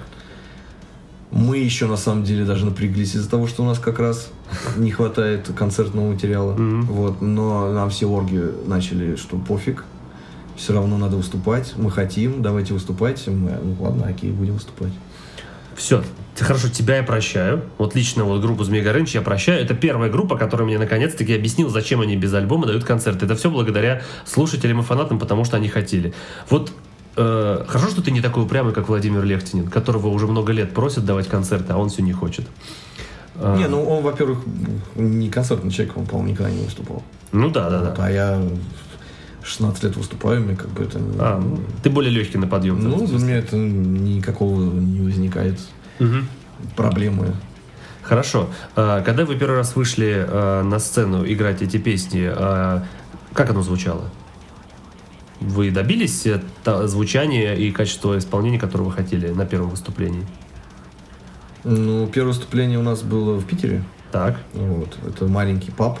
э, И как бы там просто сам по себе звук не очень хороший. Мгм. Вот. Ну нет, в плане... Опять же, смотри, э, одно дело звук, да, который зачастую очень зависит от клуба, стен помещения, от аппарата. Вот. А другое дело исполнение. да. Мгм. То есть мы все-таки из Горыныч стараемся на 100% ровно правильно исполнять то, как на записи. Мгм. Так, хорошо. А, э, К первому концерту мы достаточно для нас долго готовились. ага. Хорошо. А, по поводу э, образов на сцене и костюмов, как Мгм. это придумывалось? Ну, это, ну, это все быстро придумывается от балды. То есть э, рубашка и кепочка Арсофеса это вообще даже было так сходу, да? Потому что он рассказывал, что он с кепочкой какой-то выступает. Это такой. все просто, это э, может у кого-то, да, это какой-то процесс очень долгий, умственный. Вот, у нас все абсолютно, концепции, названия, тексты, музыка, образы, все это очень быстро делается, придумывается за пять минут. Вот, ты будешь Митяй, а ты будешь Рысь. Да, да, это, это прямо за полминуты делается. Блин, это, это классно, знаешь, это когда, знаешь, вот э, я вот на самом деле, когда все это читал про- и смотрел ваши концерты, там смотрю костюмы, там что-то образы, там думаю, блин, это настолько, наверное, там вот у них какая-то концепция огромная в башке, они там все Ну, это она есть, она есть концепция в огромной башке, просто э, рождается она очень быстро. Мгм. Но это вот какие-то просто личные особенности индивидуальные. Мгм. А, вообще удивительная судьба у проекта, что его подхватили даже не вы, а фанаты, которые возникли, потому что я помню, когда вышла Малафья, я помню, что я видел везде просто, этот EP. я просто его везде видел. То есть я при- видел его по количеству примерно столько, сколько вот на новый альбом этого неаромонаха Феофана. Вот, мне все присылали, говорили, я сейчас в пляс спущусь, я сейчас буду танцевать. Я просто не мог игнорировать этот проект. Мгм. Вот. И э, э, самое это интересное, вот э, у проекта у него есть долгое серьезное будущее? Или вы так, типа, пока идет, будет? Если нет, то нафиг его вообще. Ну да, да, да, второе. То есть, а, пока вот нормально вы будете им заниматься, да? Ну да. Ну, то есть, получается, и у тебя Арсофеса, в принципе, проектов и дел хватает и так. Ну это раз, да. А во-вторых, э, как бы нет, идеи на Змей Горыныч есть. Ага. То есть, ну, они как бы, понимаешь, а, я не страдаю отсутствием идей. А. То есть, э, это не проблема. Вот. Ага. Да, так что просто пока всех вокруг э, прет, нравится, будем делать, что. Я правильно понял? Это не, на самом деле, понимаешь, это не как-то нас, ну, напрягает. Вообще не напрягает, Вообще да? никак, да. Это в кайф. Ага, понял. А, я правильно понимаю, что в Змей Горыныче а, ты пишешь вокальные партии, да? Ну да, да. Так, хорошо, а, расскажи, я не совсем понимаю, что такое вокальная скримовая партия? Я понимаю, чистая партия, это там можно выше взять, ниже взять, можно как-то обыграть. Смотри, сами, сами стихи, они уже формируют э, ритмическо-музыкальный рисунок. А, то есть ты при написании р- формируешь, Да, то есть, ну, смотри, да, ну просто э, осмелюсь сравнить. Например, в, после смерти Пушкина огромнейшее количество композиторов на его стихи сочиняли мелодии. Мгм. И, и просто Пушкин это самый востребованный для песенников, композиторов, да, и для оперников автор поэтический. Именно потому, что у него сами стихи, они ну, просто грамотные, мелодические, понимаешь? То есть их легко положить на музыку. Ну да, ты когда их читаешь, у тебя у самого как мелодия Вот, вот рождается. точно так же я пишу тексты. Ага. Просто, как понимаешь, у меня был небольшой, но был опыт написания текстов к песен. Вот там меня друг один раз попросил, а, потому что я был в теме. И для, я, например, не могу представить, как можно без э, уже вокальной мелодии, без рыбы написать э, текст, потому что ты же все равно должен уложить это все, там, сильные доли, слабые доли, чтобы это попадало по количеству слов. Ну, я продумываю, когда пишу. А, то есть ты даже продумаешь, как- это что, это, это ты уже просто набил руку, получается, на этом, да? Получается, Ну, ты просто да. это слышишь уже. Да, да, да, да, да, да, да, да. Хорошо. У а- меня все в голове песни уже. И даже под чистые партии ты умудряешься это делать. Ну, по чисто я сочиняю мелодию, да. Блин, обалдеть, а? Ну, просто как-то ну, сам уже сочиняю, напиваю. Вот. Хорошо.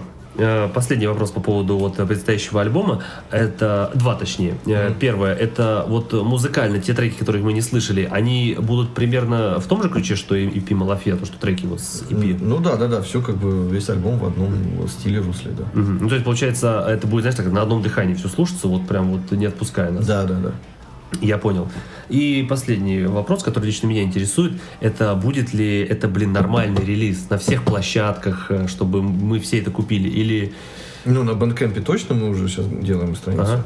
Вот. А про все остальные площадки Роман тебе, собственно, в интервью говорил, что видишь какие-то проблемы Ну с да, да, да, но он постарается решить. Ну, я бы очень хотел, чтобы вы постарались решить, потому что э, я понимаю, что там с дистрокитом какие-то там, с тюнкором определенные проблемы. Ну, в общем, он, он этим занимается, я как бы не знаю. Я вот занимаюсь физическим релизом. Ага. Вот. Ну, договорен... Ну, в общем, договоренностями о нем. Вот. То есть все будет э, на CD, в диджипаке будет. Мгм. Вот. Все, я понял, хорошо. А, замечательно. Тогда мы на этой ноте про Змей Горыныча заканчиваем. Я не могу сказать, что мы могли, что мы охватили все, что я хотел, но опять же, ты как и Арсофес можно очень долго, вот, а если подкаст будет больше двух часов, я просто задолбаюсь Ну да, монтировать. не нужно. Нафиг оно надо. Вот, тогда э, идем дальше. Сейчас э, нам Диметр поведает э, обо всех премудростях экстрим-вокала.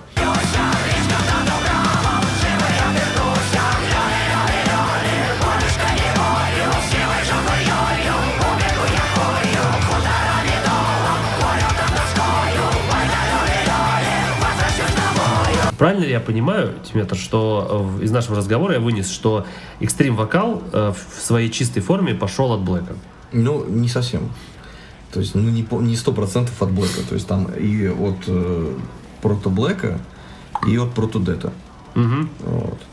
То есть, все, в принципе, где-то с 83-84 года пошло.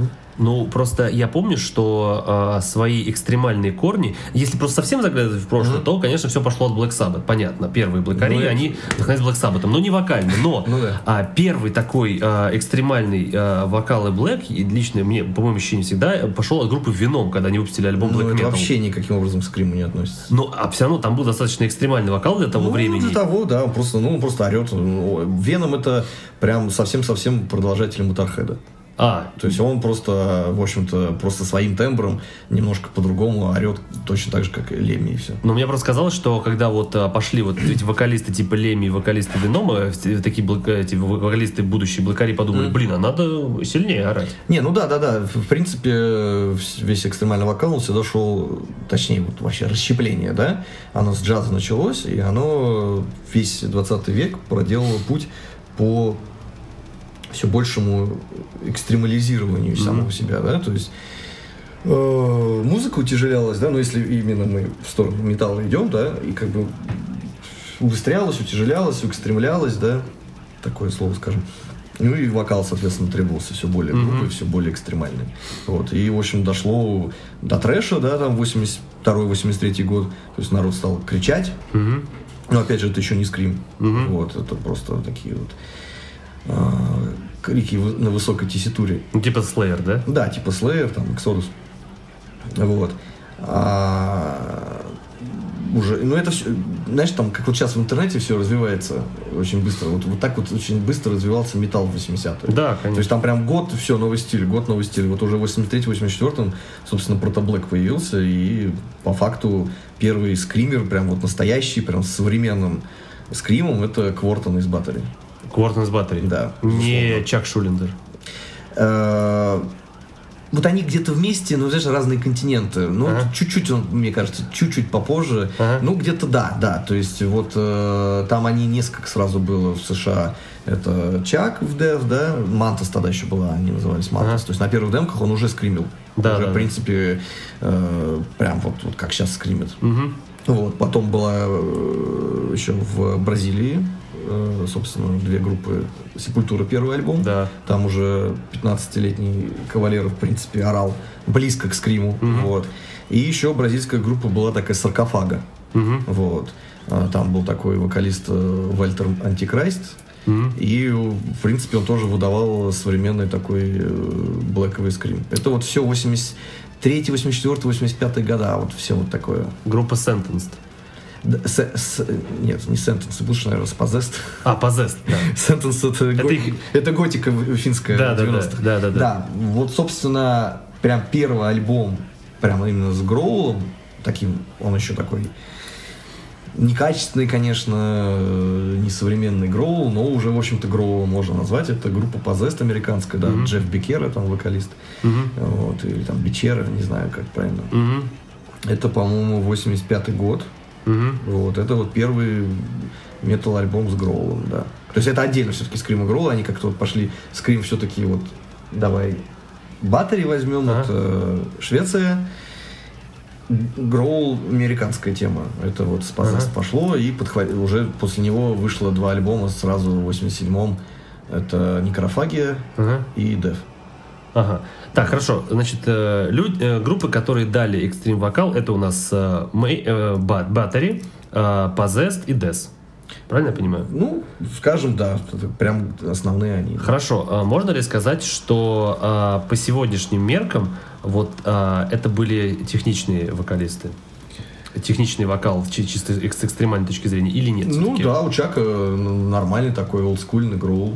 Вот уже с первого альбома довольно хороший. Сейчас им таким вокалом под Чака, а, именно под э, первый, у него, короче, изменилось. У него два альбома и вокал, и музыка были другие, чем начиная с третьего альбома. Вот. Ну да, то есть Scream Bloody Gore, это он звучит очень с- сильно отличающийся от последнего альбома. Да, да, да, да, да, да, да. У них с третьего альбома прям пошел вот такой этот progressive death. Он стал петь выше, он стал, Да. по, по сути, петь таким скримом. Ну Вот. А первые два у него более олдскульный death такой с гроулом. И что под скрим Чака огромнейшее количество progressive и technical death metal групп современных поют, да, там прямо его копируя. Э, Что под его первый вокал, более низкий гроул, тоже огромнейшее сейчас количество дед-групп олдскульных, ну, то прям так и играет олдскул, олдскул, дед, вот, тоже под Чака поют, то есть, нет, ну, это, он все очень хорошо всегда пел, вот, и э, Квортон в батаре, там, если послушать 86-88 года альбомы, совершенно нормальный скрим, которым, как бы, сейчас все блокари поют. Ага. А, То есть, вот, например, есть очень э, известный вокалист Атила Чихарь, Да. из, из Mayhem. Да, он прекрасен. А, да, он прекрасен на дебютнике Mayhem и ну, на последующих альбомах. А вот, например, э, есть э, у него был первый альбом его, собственно, венгерской группы Tormentor 87 года. И это без смеха слушать невозможно. То есть это вообще не скрим, ничего, это какая-то штрабасовая лажа. То есть он пытался что-то такое сделать, э, похожее, видимо, на Батаре и на демку Mayhem 86 а, но это просто, он там что-то типа поет а Evil best and. Ну, как-то вот таким голосом. То есть это вот на такой подаче делается и не громче. То есть это не скрим вообще, ну, не умел человек. А потом Ну. вот уже в 90-х стал крутым Да, вокалистом. на, на дебютнике Mayhem он прекрасно. Да, нет, ну это шикарно. да. А сейчас я вот когда, я когда слушал первый альбом э, группы Senseinum, если знаешь, это проект э, басиста Dragon Force, э, Джоя Джордисона и как раз таки Атилы. Ой, ну я понял, у них у него там миллион проектов, да? Короче, вот сейчас э, Атила, конечно, поэтому вообще просто, просто космический.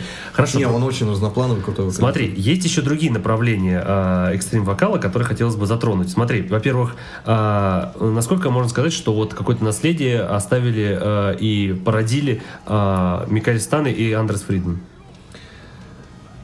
Ну да, смотри, они как сделали. То есть, э, во-первых-то они, так скажем, вокальные дети Томаса Линдберга. Так. группы At the Gates. Ага, есть вот да, он- At the Gates прекрасно. Да, вот они как бы первые, в общем-то, Melodic Dead. Ну, The Gates тоже такие первые, можно Да, сказать, были. Вот. Ну, все пошло от него. То есть, в общем-то, у них, по-моему, первый уже прям релиз официально 90-го года.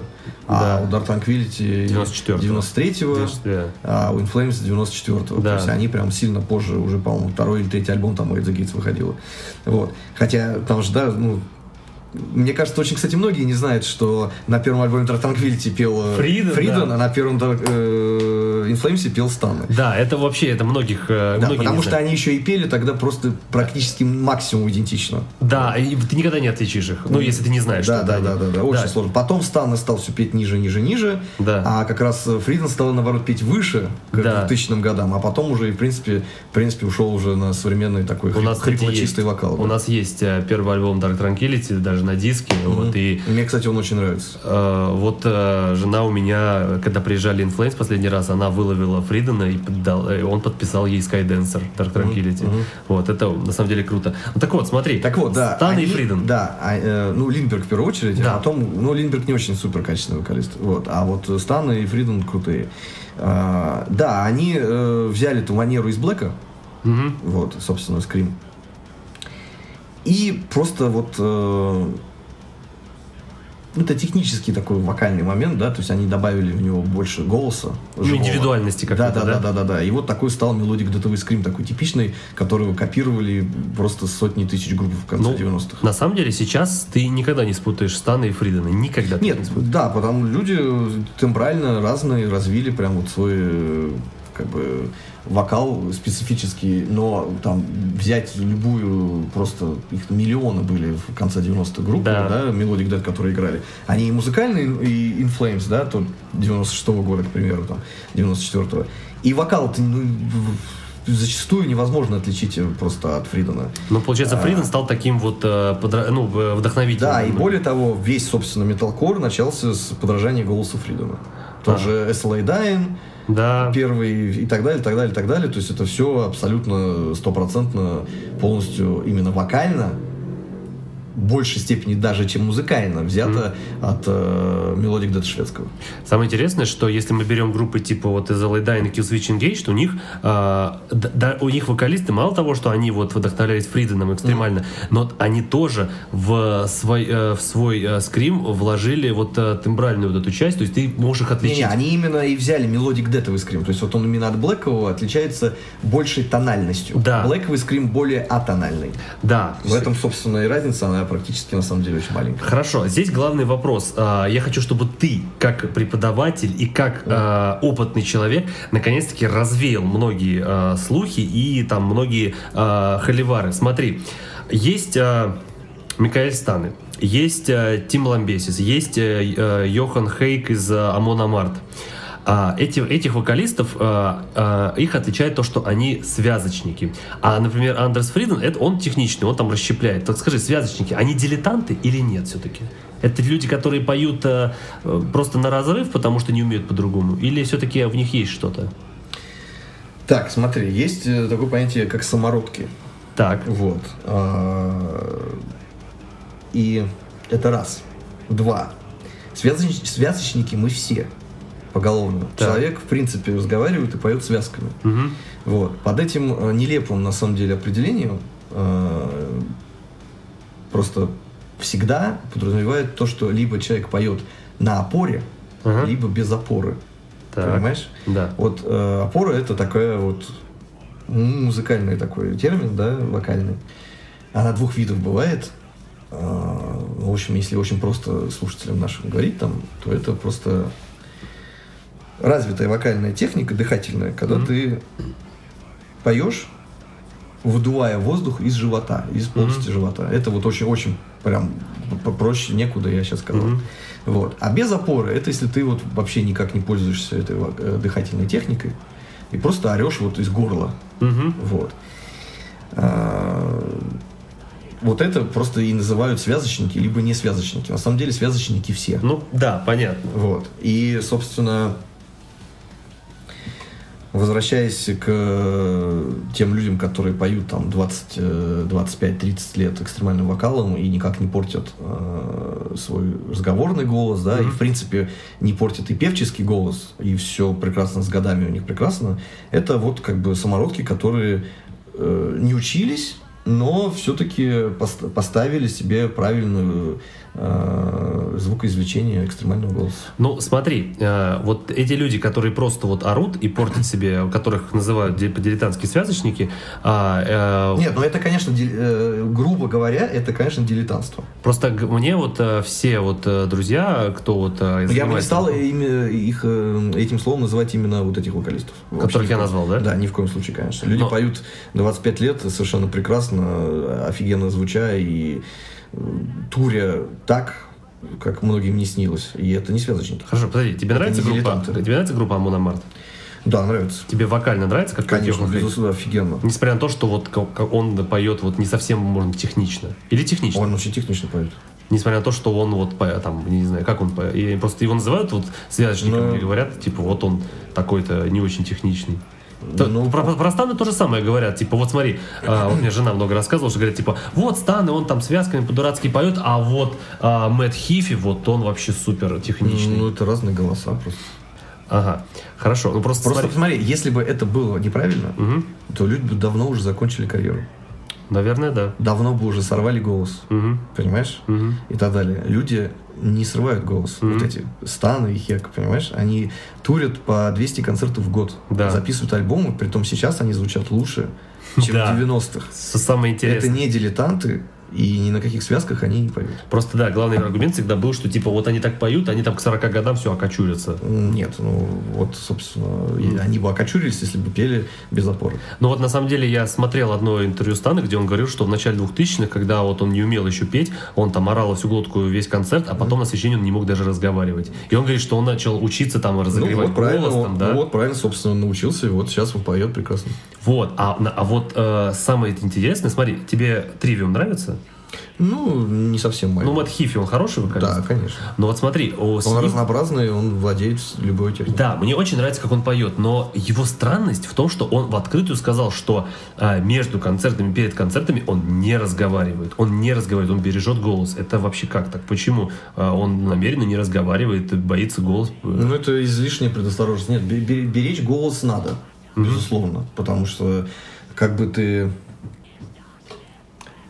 не владел э, техниками вокальными, да, то есть как бы, как бы ты не, не умел, то это не значит, что ты можешь э, беспорядочно орать. Потому что когда ты, посмотри, вот разница в том, что когда мы поем, когда мы скримим, гроулим, это одно. А орем, например, и громко кричим, это вообще другое. Это всегда на связках. Ну да. Вот. И это как раз может повлиять. Там много влияет на голос. Как, как бы, неважно, в оперном ты поешь, либо скримишь. То есть прям внутреннее состояние э, человека. Голос это вот отражение твоего состояния, это отражение твоих там душевных ощущений в этот день и так далее, и так далее. То есть э, тут очень многие моменты важны, и голос надо беречь. Вот. Но не то, что прям вот не разговаривать целый день. Понятно. Наоборот, на самом деле лучше, ну я вот, например, советую как раз скорее пора- пораз- э, поразговорить голос перед пением. Мгм. Потому что, например, если с утра до вечера, да, концерт, например, вечером, если с утра вообще ничего не говорит, целый день, вот специально, да, он у тебя будет, по сути, вечером в том же самом состоянии, что и утром, когда ты проснулся. Ну да. Он будет очень Я сухим, не сочным, не, разоб... не, не распетым, понимаешь, даже каким-то разговором очень четким, Мгм. громким, так, достаточно, не криком. Мгм. Э, желательно все-таки голос разогреть перед э, концертом. Вот. Это отлично, что ты это сказал. Ну, это просто у, у всех свои тараканы и заморочки, опять же. Понимаешь? Кто как учился. Э, вокал вообще это такая вещь, которая каждый раз, каждым другим преподавателем во всем мире преподается собственным путем. Ну, я понимаю, да. Кто каких э, целей достиг, тот и учит также других. Да. Хорошо, смотри, э, но вот смотри, вот я вспомнил один пример, как раз таки вокалиста, который экстримом поет, но вот он, он именно глоткой орет, и это слышится не очень. Это вот э, Кори Тейлор. Да. Вот он как раз таки орет на всю глотку, что можно ее Ну, потерять. это- Это вот, вот это как раз абсолютный связочник. Абсолютно, да, прям? Конечно. Ну, это прям вот... э, А почему же он так э, запомнил сегодня? Почему все так любят слепноте, что вот он именно так не, поет? ну это же общий образ группы. Ага. Это- Ну, э, Ну, запись. понимаешь, это разные моменты вообще. Группа Slip- Slipknot, она просто дико коммерчески разрекламирована, пропихнута Ну да. изначально, понимаешь? У нее необычный образ. Но опять же, даже если бы они не были пропихнуты, давайте уже говорить по правде, по существу, то все их образы так бы остались в их родном городе, и так бы они 20 лет играли. У нас да везде полно групп, которые выступают в каких-то масках, костюмах и так далее, Да. у которых нет денег и крутого продюсера, и они могут так выступать хоть 30 лет. Ну да. Э, те же Slipknot совершенно далеко не первые, они все взяли у Murder Dolls.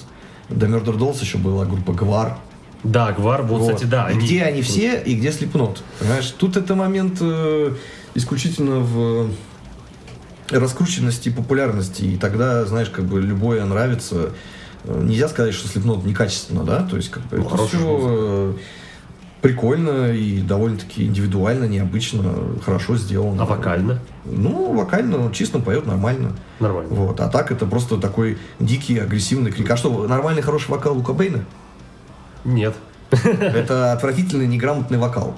Но, Но он он стрельнул именно вот этой своей э, грязной, какой-то подростковой расхлябанностью, пофигизмом, да, то есть вся вот эта культура гранжа, Да. то есть, э, и опять же, э, раскручивай, э, ну, раскрутка на MTV там и везде.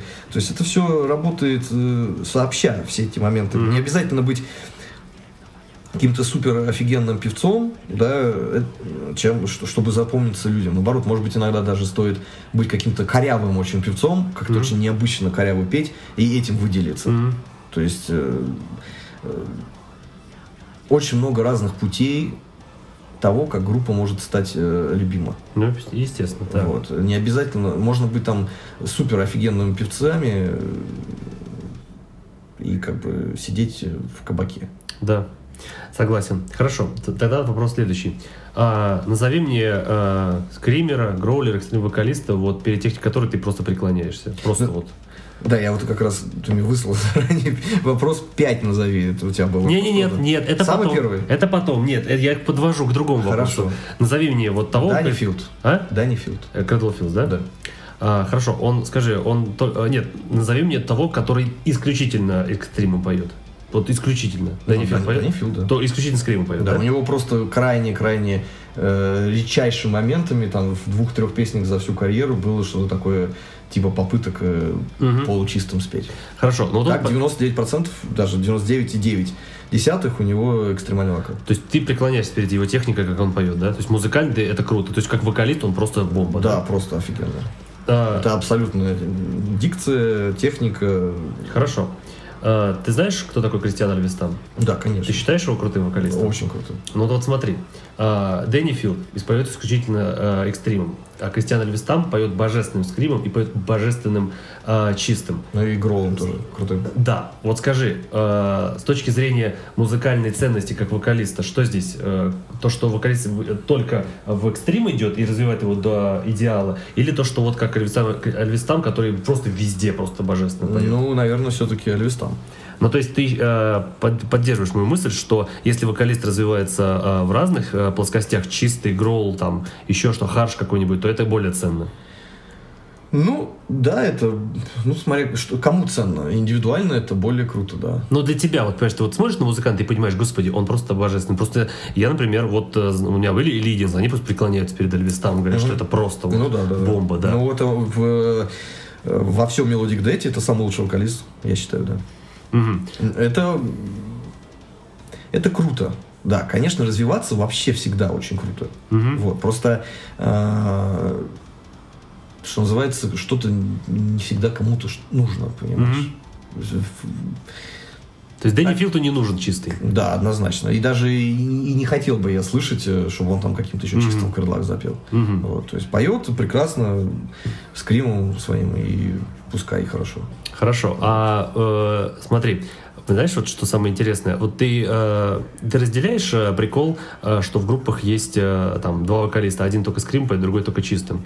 Ну, Смотри, я, во-первых, вообще как бы не очень люблю вот это, ну, вот этот э, в металкоре такой вот не очень люблю. Да, вот это уже самое Потому что уж слишком у них какие-то неживые и смазливые голоса, вот эти чистые. Очень У натюненные этих- причем. Очень натюненные, да, у этих гитаристов. Всегда это как-то мгновенно расслабляет и убивает музыку не в тему. А есть группа, где ты считаешь, что это круто и в тему? Ну вот, вот Scar Symmetry, да. Скорсиметри, Да, да? безусловно. Нет, ну, слушай, ну вот это всегда зависит от двух факторов. И от крутости чисто поющего, и от того, насколько это в тему музыки. Вместе, вкупе.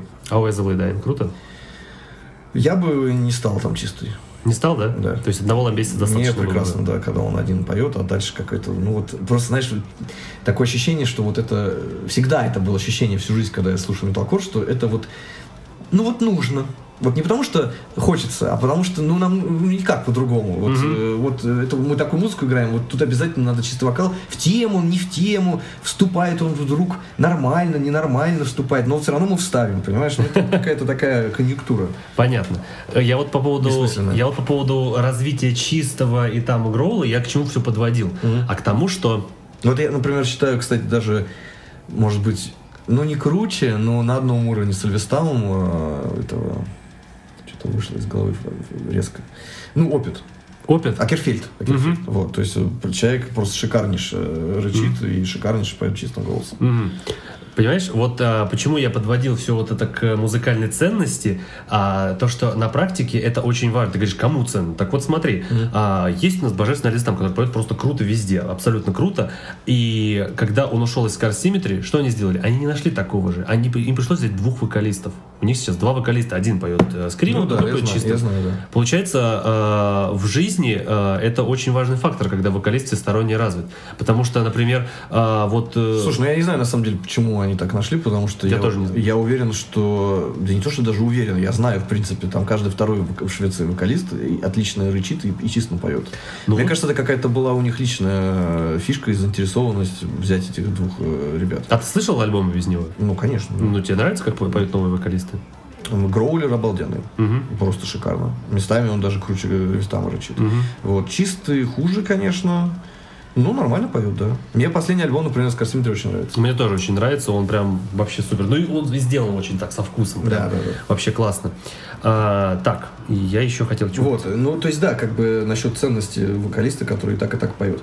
Но опять же, говорю, смотря какая музыка, смотря какой группе, чего надо. Знаешь Фабио Леоне? Ну, конечно, знаю. Так вот, а, я, а, опять же, вот, например, для меня, когда слушатели, это большое уважение вызывает, когда вокалист разносторонний, потому что Фабио Леоне, он не только а, добился того, что у него офигенный голос э, чисто вот в паверном контексте, он просто в один момент развил офигенный скрим. Если послушать некоторые песни Рапсодии, он там скримит Ну, сам. я, я знаю, конечно же. Да, это, э, мне кажется, это и для слушателя, и для музыкантов это вообще офигенно, когда Конечно, это круто. Это я всем советую как-то так развиваться в необычную сторону от своей э, собственной вот э, какой-то постоянной линии. Понимаешь? Все, тогда сейчас а, а, делаем так. Называй мне 5, топ-5 экстрим вокалистов, которые просто вот супер. Вот мы не знаем, мы Дэнни Филта назвали. Давай еще четырех. Так. Значит, прям вот экстремальные, я считаю, это Петер Тактрин Так. с Хипокриси. И Пейн. Ну да, ну в Пейне он там честно поет. Вот. Э, Ну давай, наверное, все-таки, конечно, Альвистан. Мгм. Новый у него вот этот э, альбом Свавель Винтер. Да. Просто обалденнейшая музыка. Вот. Так, значит, и из гроулеров прям конкретных, я считаю, Джордж Фишер из Cannibal Corpse на первом месте. И еще есть такой малоизвестный э, чувак Люк Гриффин.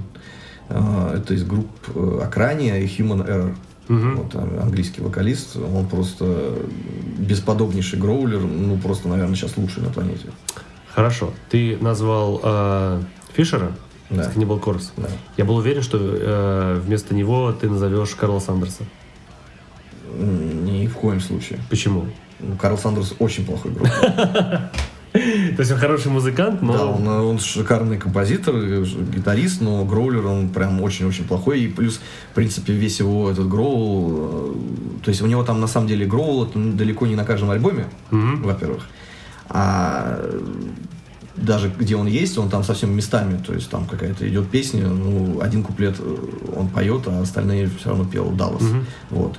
И вот те все еще, что он спет, э, Карлом именно, вот этот супер низкий крокодилий, так его Да. называют фанаты Гроул, он там еще и весь подшифнутый вниз. То есть это как бы... Ну, это очень как-то коряво, плохо сделано. То есть там... тут- Ну, как-то вот... Он да- даже так не делает. То есть это, он до этого еще шифтит вот вниз. Понял. То И есть, вот- не-не, он как бы вокалист, он, естественно, никакой, но это не, не в этом ценность его. Хорошо. И последний э, неожиданный вопрос. Назови мне топ-5 чистых вокалистов, которые ты преклоняешься просто перед их мастерством. В металле. Ис- исключительно чистых, да, в металле. Ну, это вот, кстати, как раз Фабио Леоне. Э, Такой представитель в металле э, вагнеровского героического тенора. Вот, и как раз, собственно, Мы его видели живьем, он божественный. Многие на него всегда ориентировались, но практически ни у кого не получается. Да. Вот.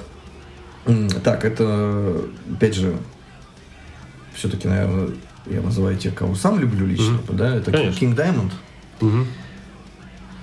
Согласись, максимально необычнейший Конечно. вокалист в- вообще в тяжелой музыке и вообще Да. в музыке Ну да. современной. Вот. Он крутой. Он там может быть не супер э, какой-то мега певучий и техничный, когда он таким обычным регистром поет средним своим. Но в целом вся вот эта фишка, это просто божественно и очень оригинально. Я считаю его великим певцом. Так, чистым-чистым, да? Мгм. Ну, это Эрик Адамс из Мановар. Мгм. Вот. Ну, у него достаточно странный вокал. Ну, я вот считаю великим. Мгм. Так, надо подумать. Эн- Энди Деррис. Ну, не, ну хороший, да, крутой. Прям из тех, кого я прям очень люблю, ценю. Сонат Арктика. Нет, ну все-таки, конечно, Брюс Диккенсон. Мгм. Вот. Хотя я, кстати, не фанат Iron Maiden, вот, но вокалист он прекрасный, Э. шикарнейший. Роб Халфорд. А? Роб Халфорд. Ну, нет, нет. Тони Какка из сонаты ты мне Да, подсказываешь, да. да? Ну, я люблю лично, да. Да, я Вот тоже. Мне Тони Кака очень нравится.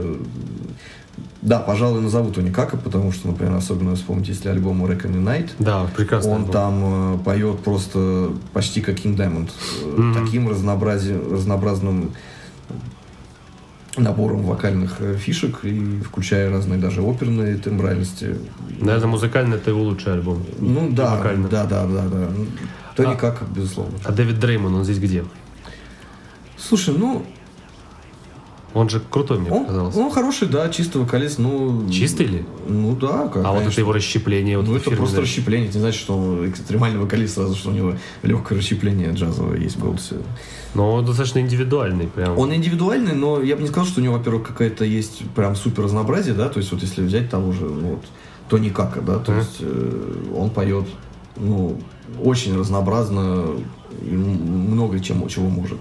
Вот. Дреймон, ну, как бы поет в своей манере одинаково и поет. Это, знаешь, это как вот Дреймон и Танкен, они тоже вот оба поют в одной манере. Вот узнаваемый всегда. Ну да, да. Они, вот, кстати, вот Танкен намного круче, чем Дреймон. Ага, хорошо. Просто скорее я немножко в другой. Ты понимаешь, видишь, спросил пять моих моих любимых все-таки вокалистов, да, то есть пять, во-первых, мало. а, вот опять же, да, Танкиана вдруг вспомнили. Я бы еще вот Танкиана назвал. Вот. А во-вторых, просто, опять же, я что-то конкретно люблю, что-то не очень люблю, да, то есть, ну, а, Disturbed хорошая группа, мне нравятся песни местами, но я как бы не какой-то поклонник там. Ну, я понял. Вот. Мгм. Хорошо, все. На этой прекрасной ноте мы сейчас сделаем последнюю перебивку и будем прощаться.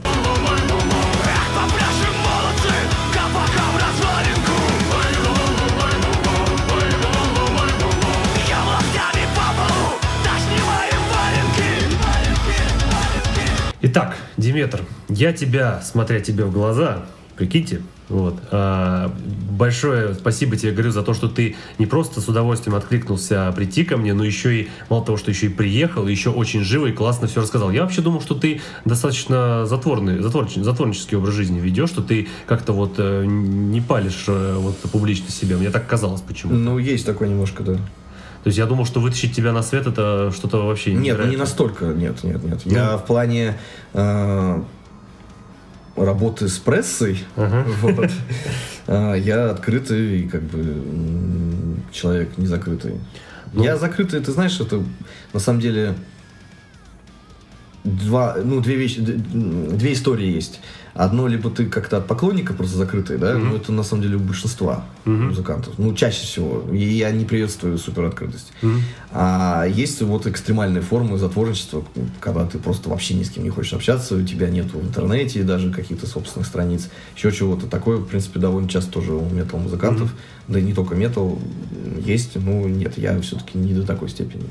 Ну вот э, я боялся, что с тобой может произойти история, как с Максимом Самосватом, который вообще закрылся от всех, и я не знаю, как даже до него достучаться. Ну да, да, да, есть вот такие люди. То есть, ну, нет, я считаю это излишним все-таки, когда ты активно занимаешься музыкой и при этом не делаешь в этом какого-то отдельной фишки, как, например, типа, ну вот мы не даем интервью. Ну, группа Грибы, например. Да. Да, у нее есть прям конкретная позиция, мы не даем интервью, и из этого строится тоже какой-то пиар. Э, Вот. А у группы Шакран тоже такой есть бзик, что Дима Демьяненко очень Да, любит. ну я не, вот не знал. Ну, в общем, э, нет, если это ты делаешь из этого какую-то фишку, если это какая-то там таинственная закрытая группа, ну, или, не знаю, из металла, там, например, группа Батюшка, да? Или знаешь, как эти депрессив суицидал лыкушники, которые тоже очень любят вот эти устроить. Ну, да, да, да, да, да. То есть, это, если это в рамках какой-то концепции делается, то это прикольно, круто и дает свои плоды. А если ты просто вот как тут такой вот э, дурак, спрятался от всех, и это скорее больше показывает, что ты как-то ну, не соображаешь, что делаешь. Знаешь, как была группа Silencer когда-то, Ну вся да, история, да. ко- которая сводится к слухам и вообще загадкам. Ну, видишь, как прикольно. Зато да. прекрасный пиар. Да, на Трамп сегодня супер востребован, все, что он не выпускает, все выкупается. Не, ну это все, когда делается, и, знаешь, это видно, когда что-то делается специально, Ага. А что-то вот... э, Потому что у тебя что-то в башке, да? Да, да, да, это на самом деле видно, да. Понятно. Ну все, я тебя благодарю, что ты пришел. Вот. э, и- Спасибо тебе за интерес, да. ну, как Э, иначе? Ждите альбом, во-первых. И купите альбом, иначе вы ублюдки все. Да. У нас песни есть как раз в новой, что иначе в жопу дрыном. Все, замечательно. Все, тогда, Диметр, спасибо тебе большое, и я тебя еще раз благодарю. Ой, прикиньте, мы прям стукнулись вот э, ладошками. Все, всегда, всем спасибо. Всем пока. Всем пока.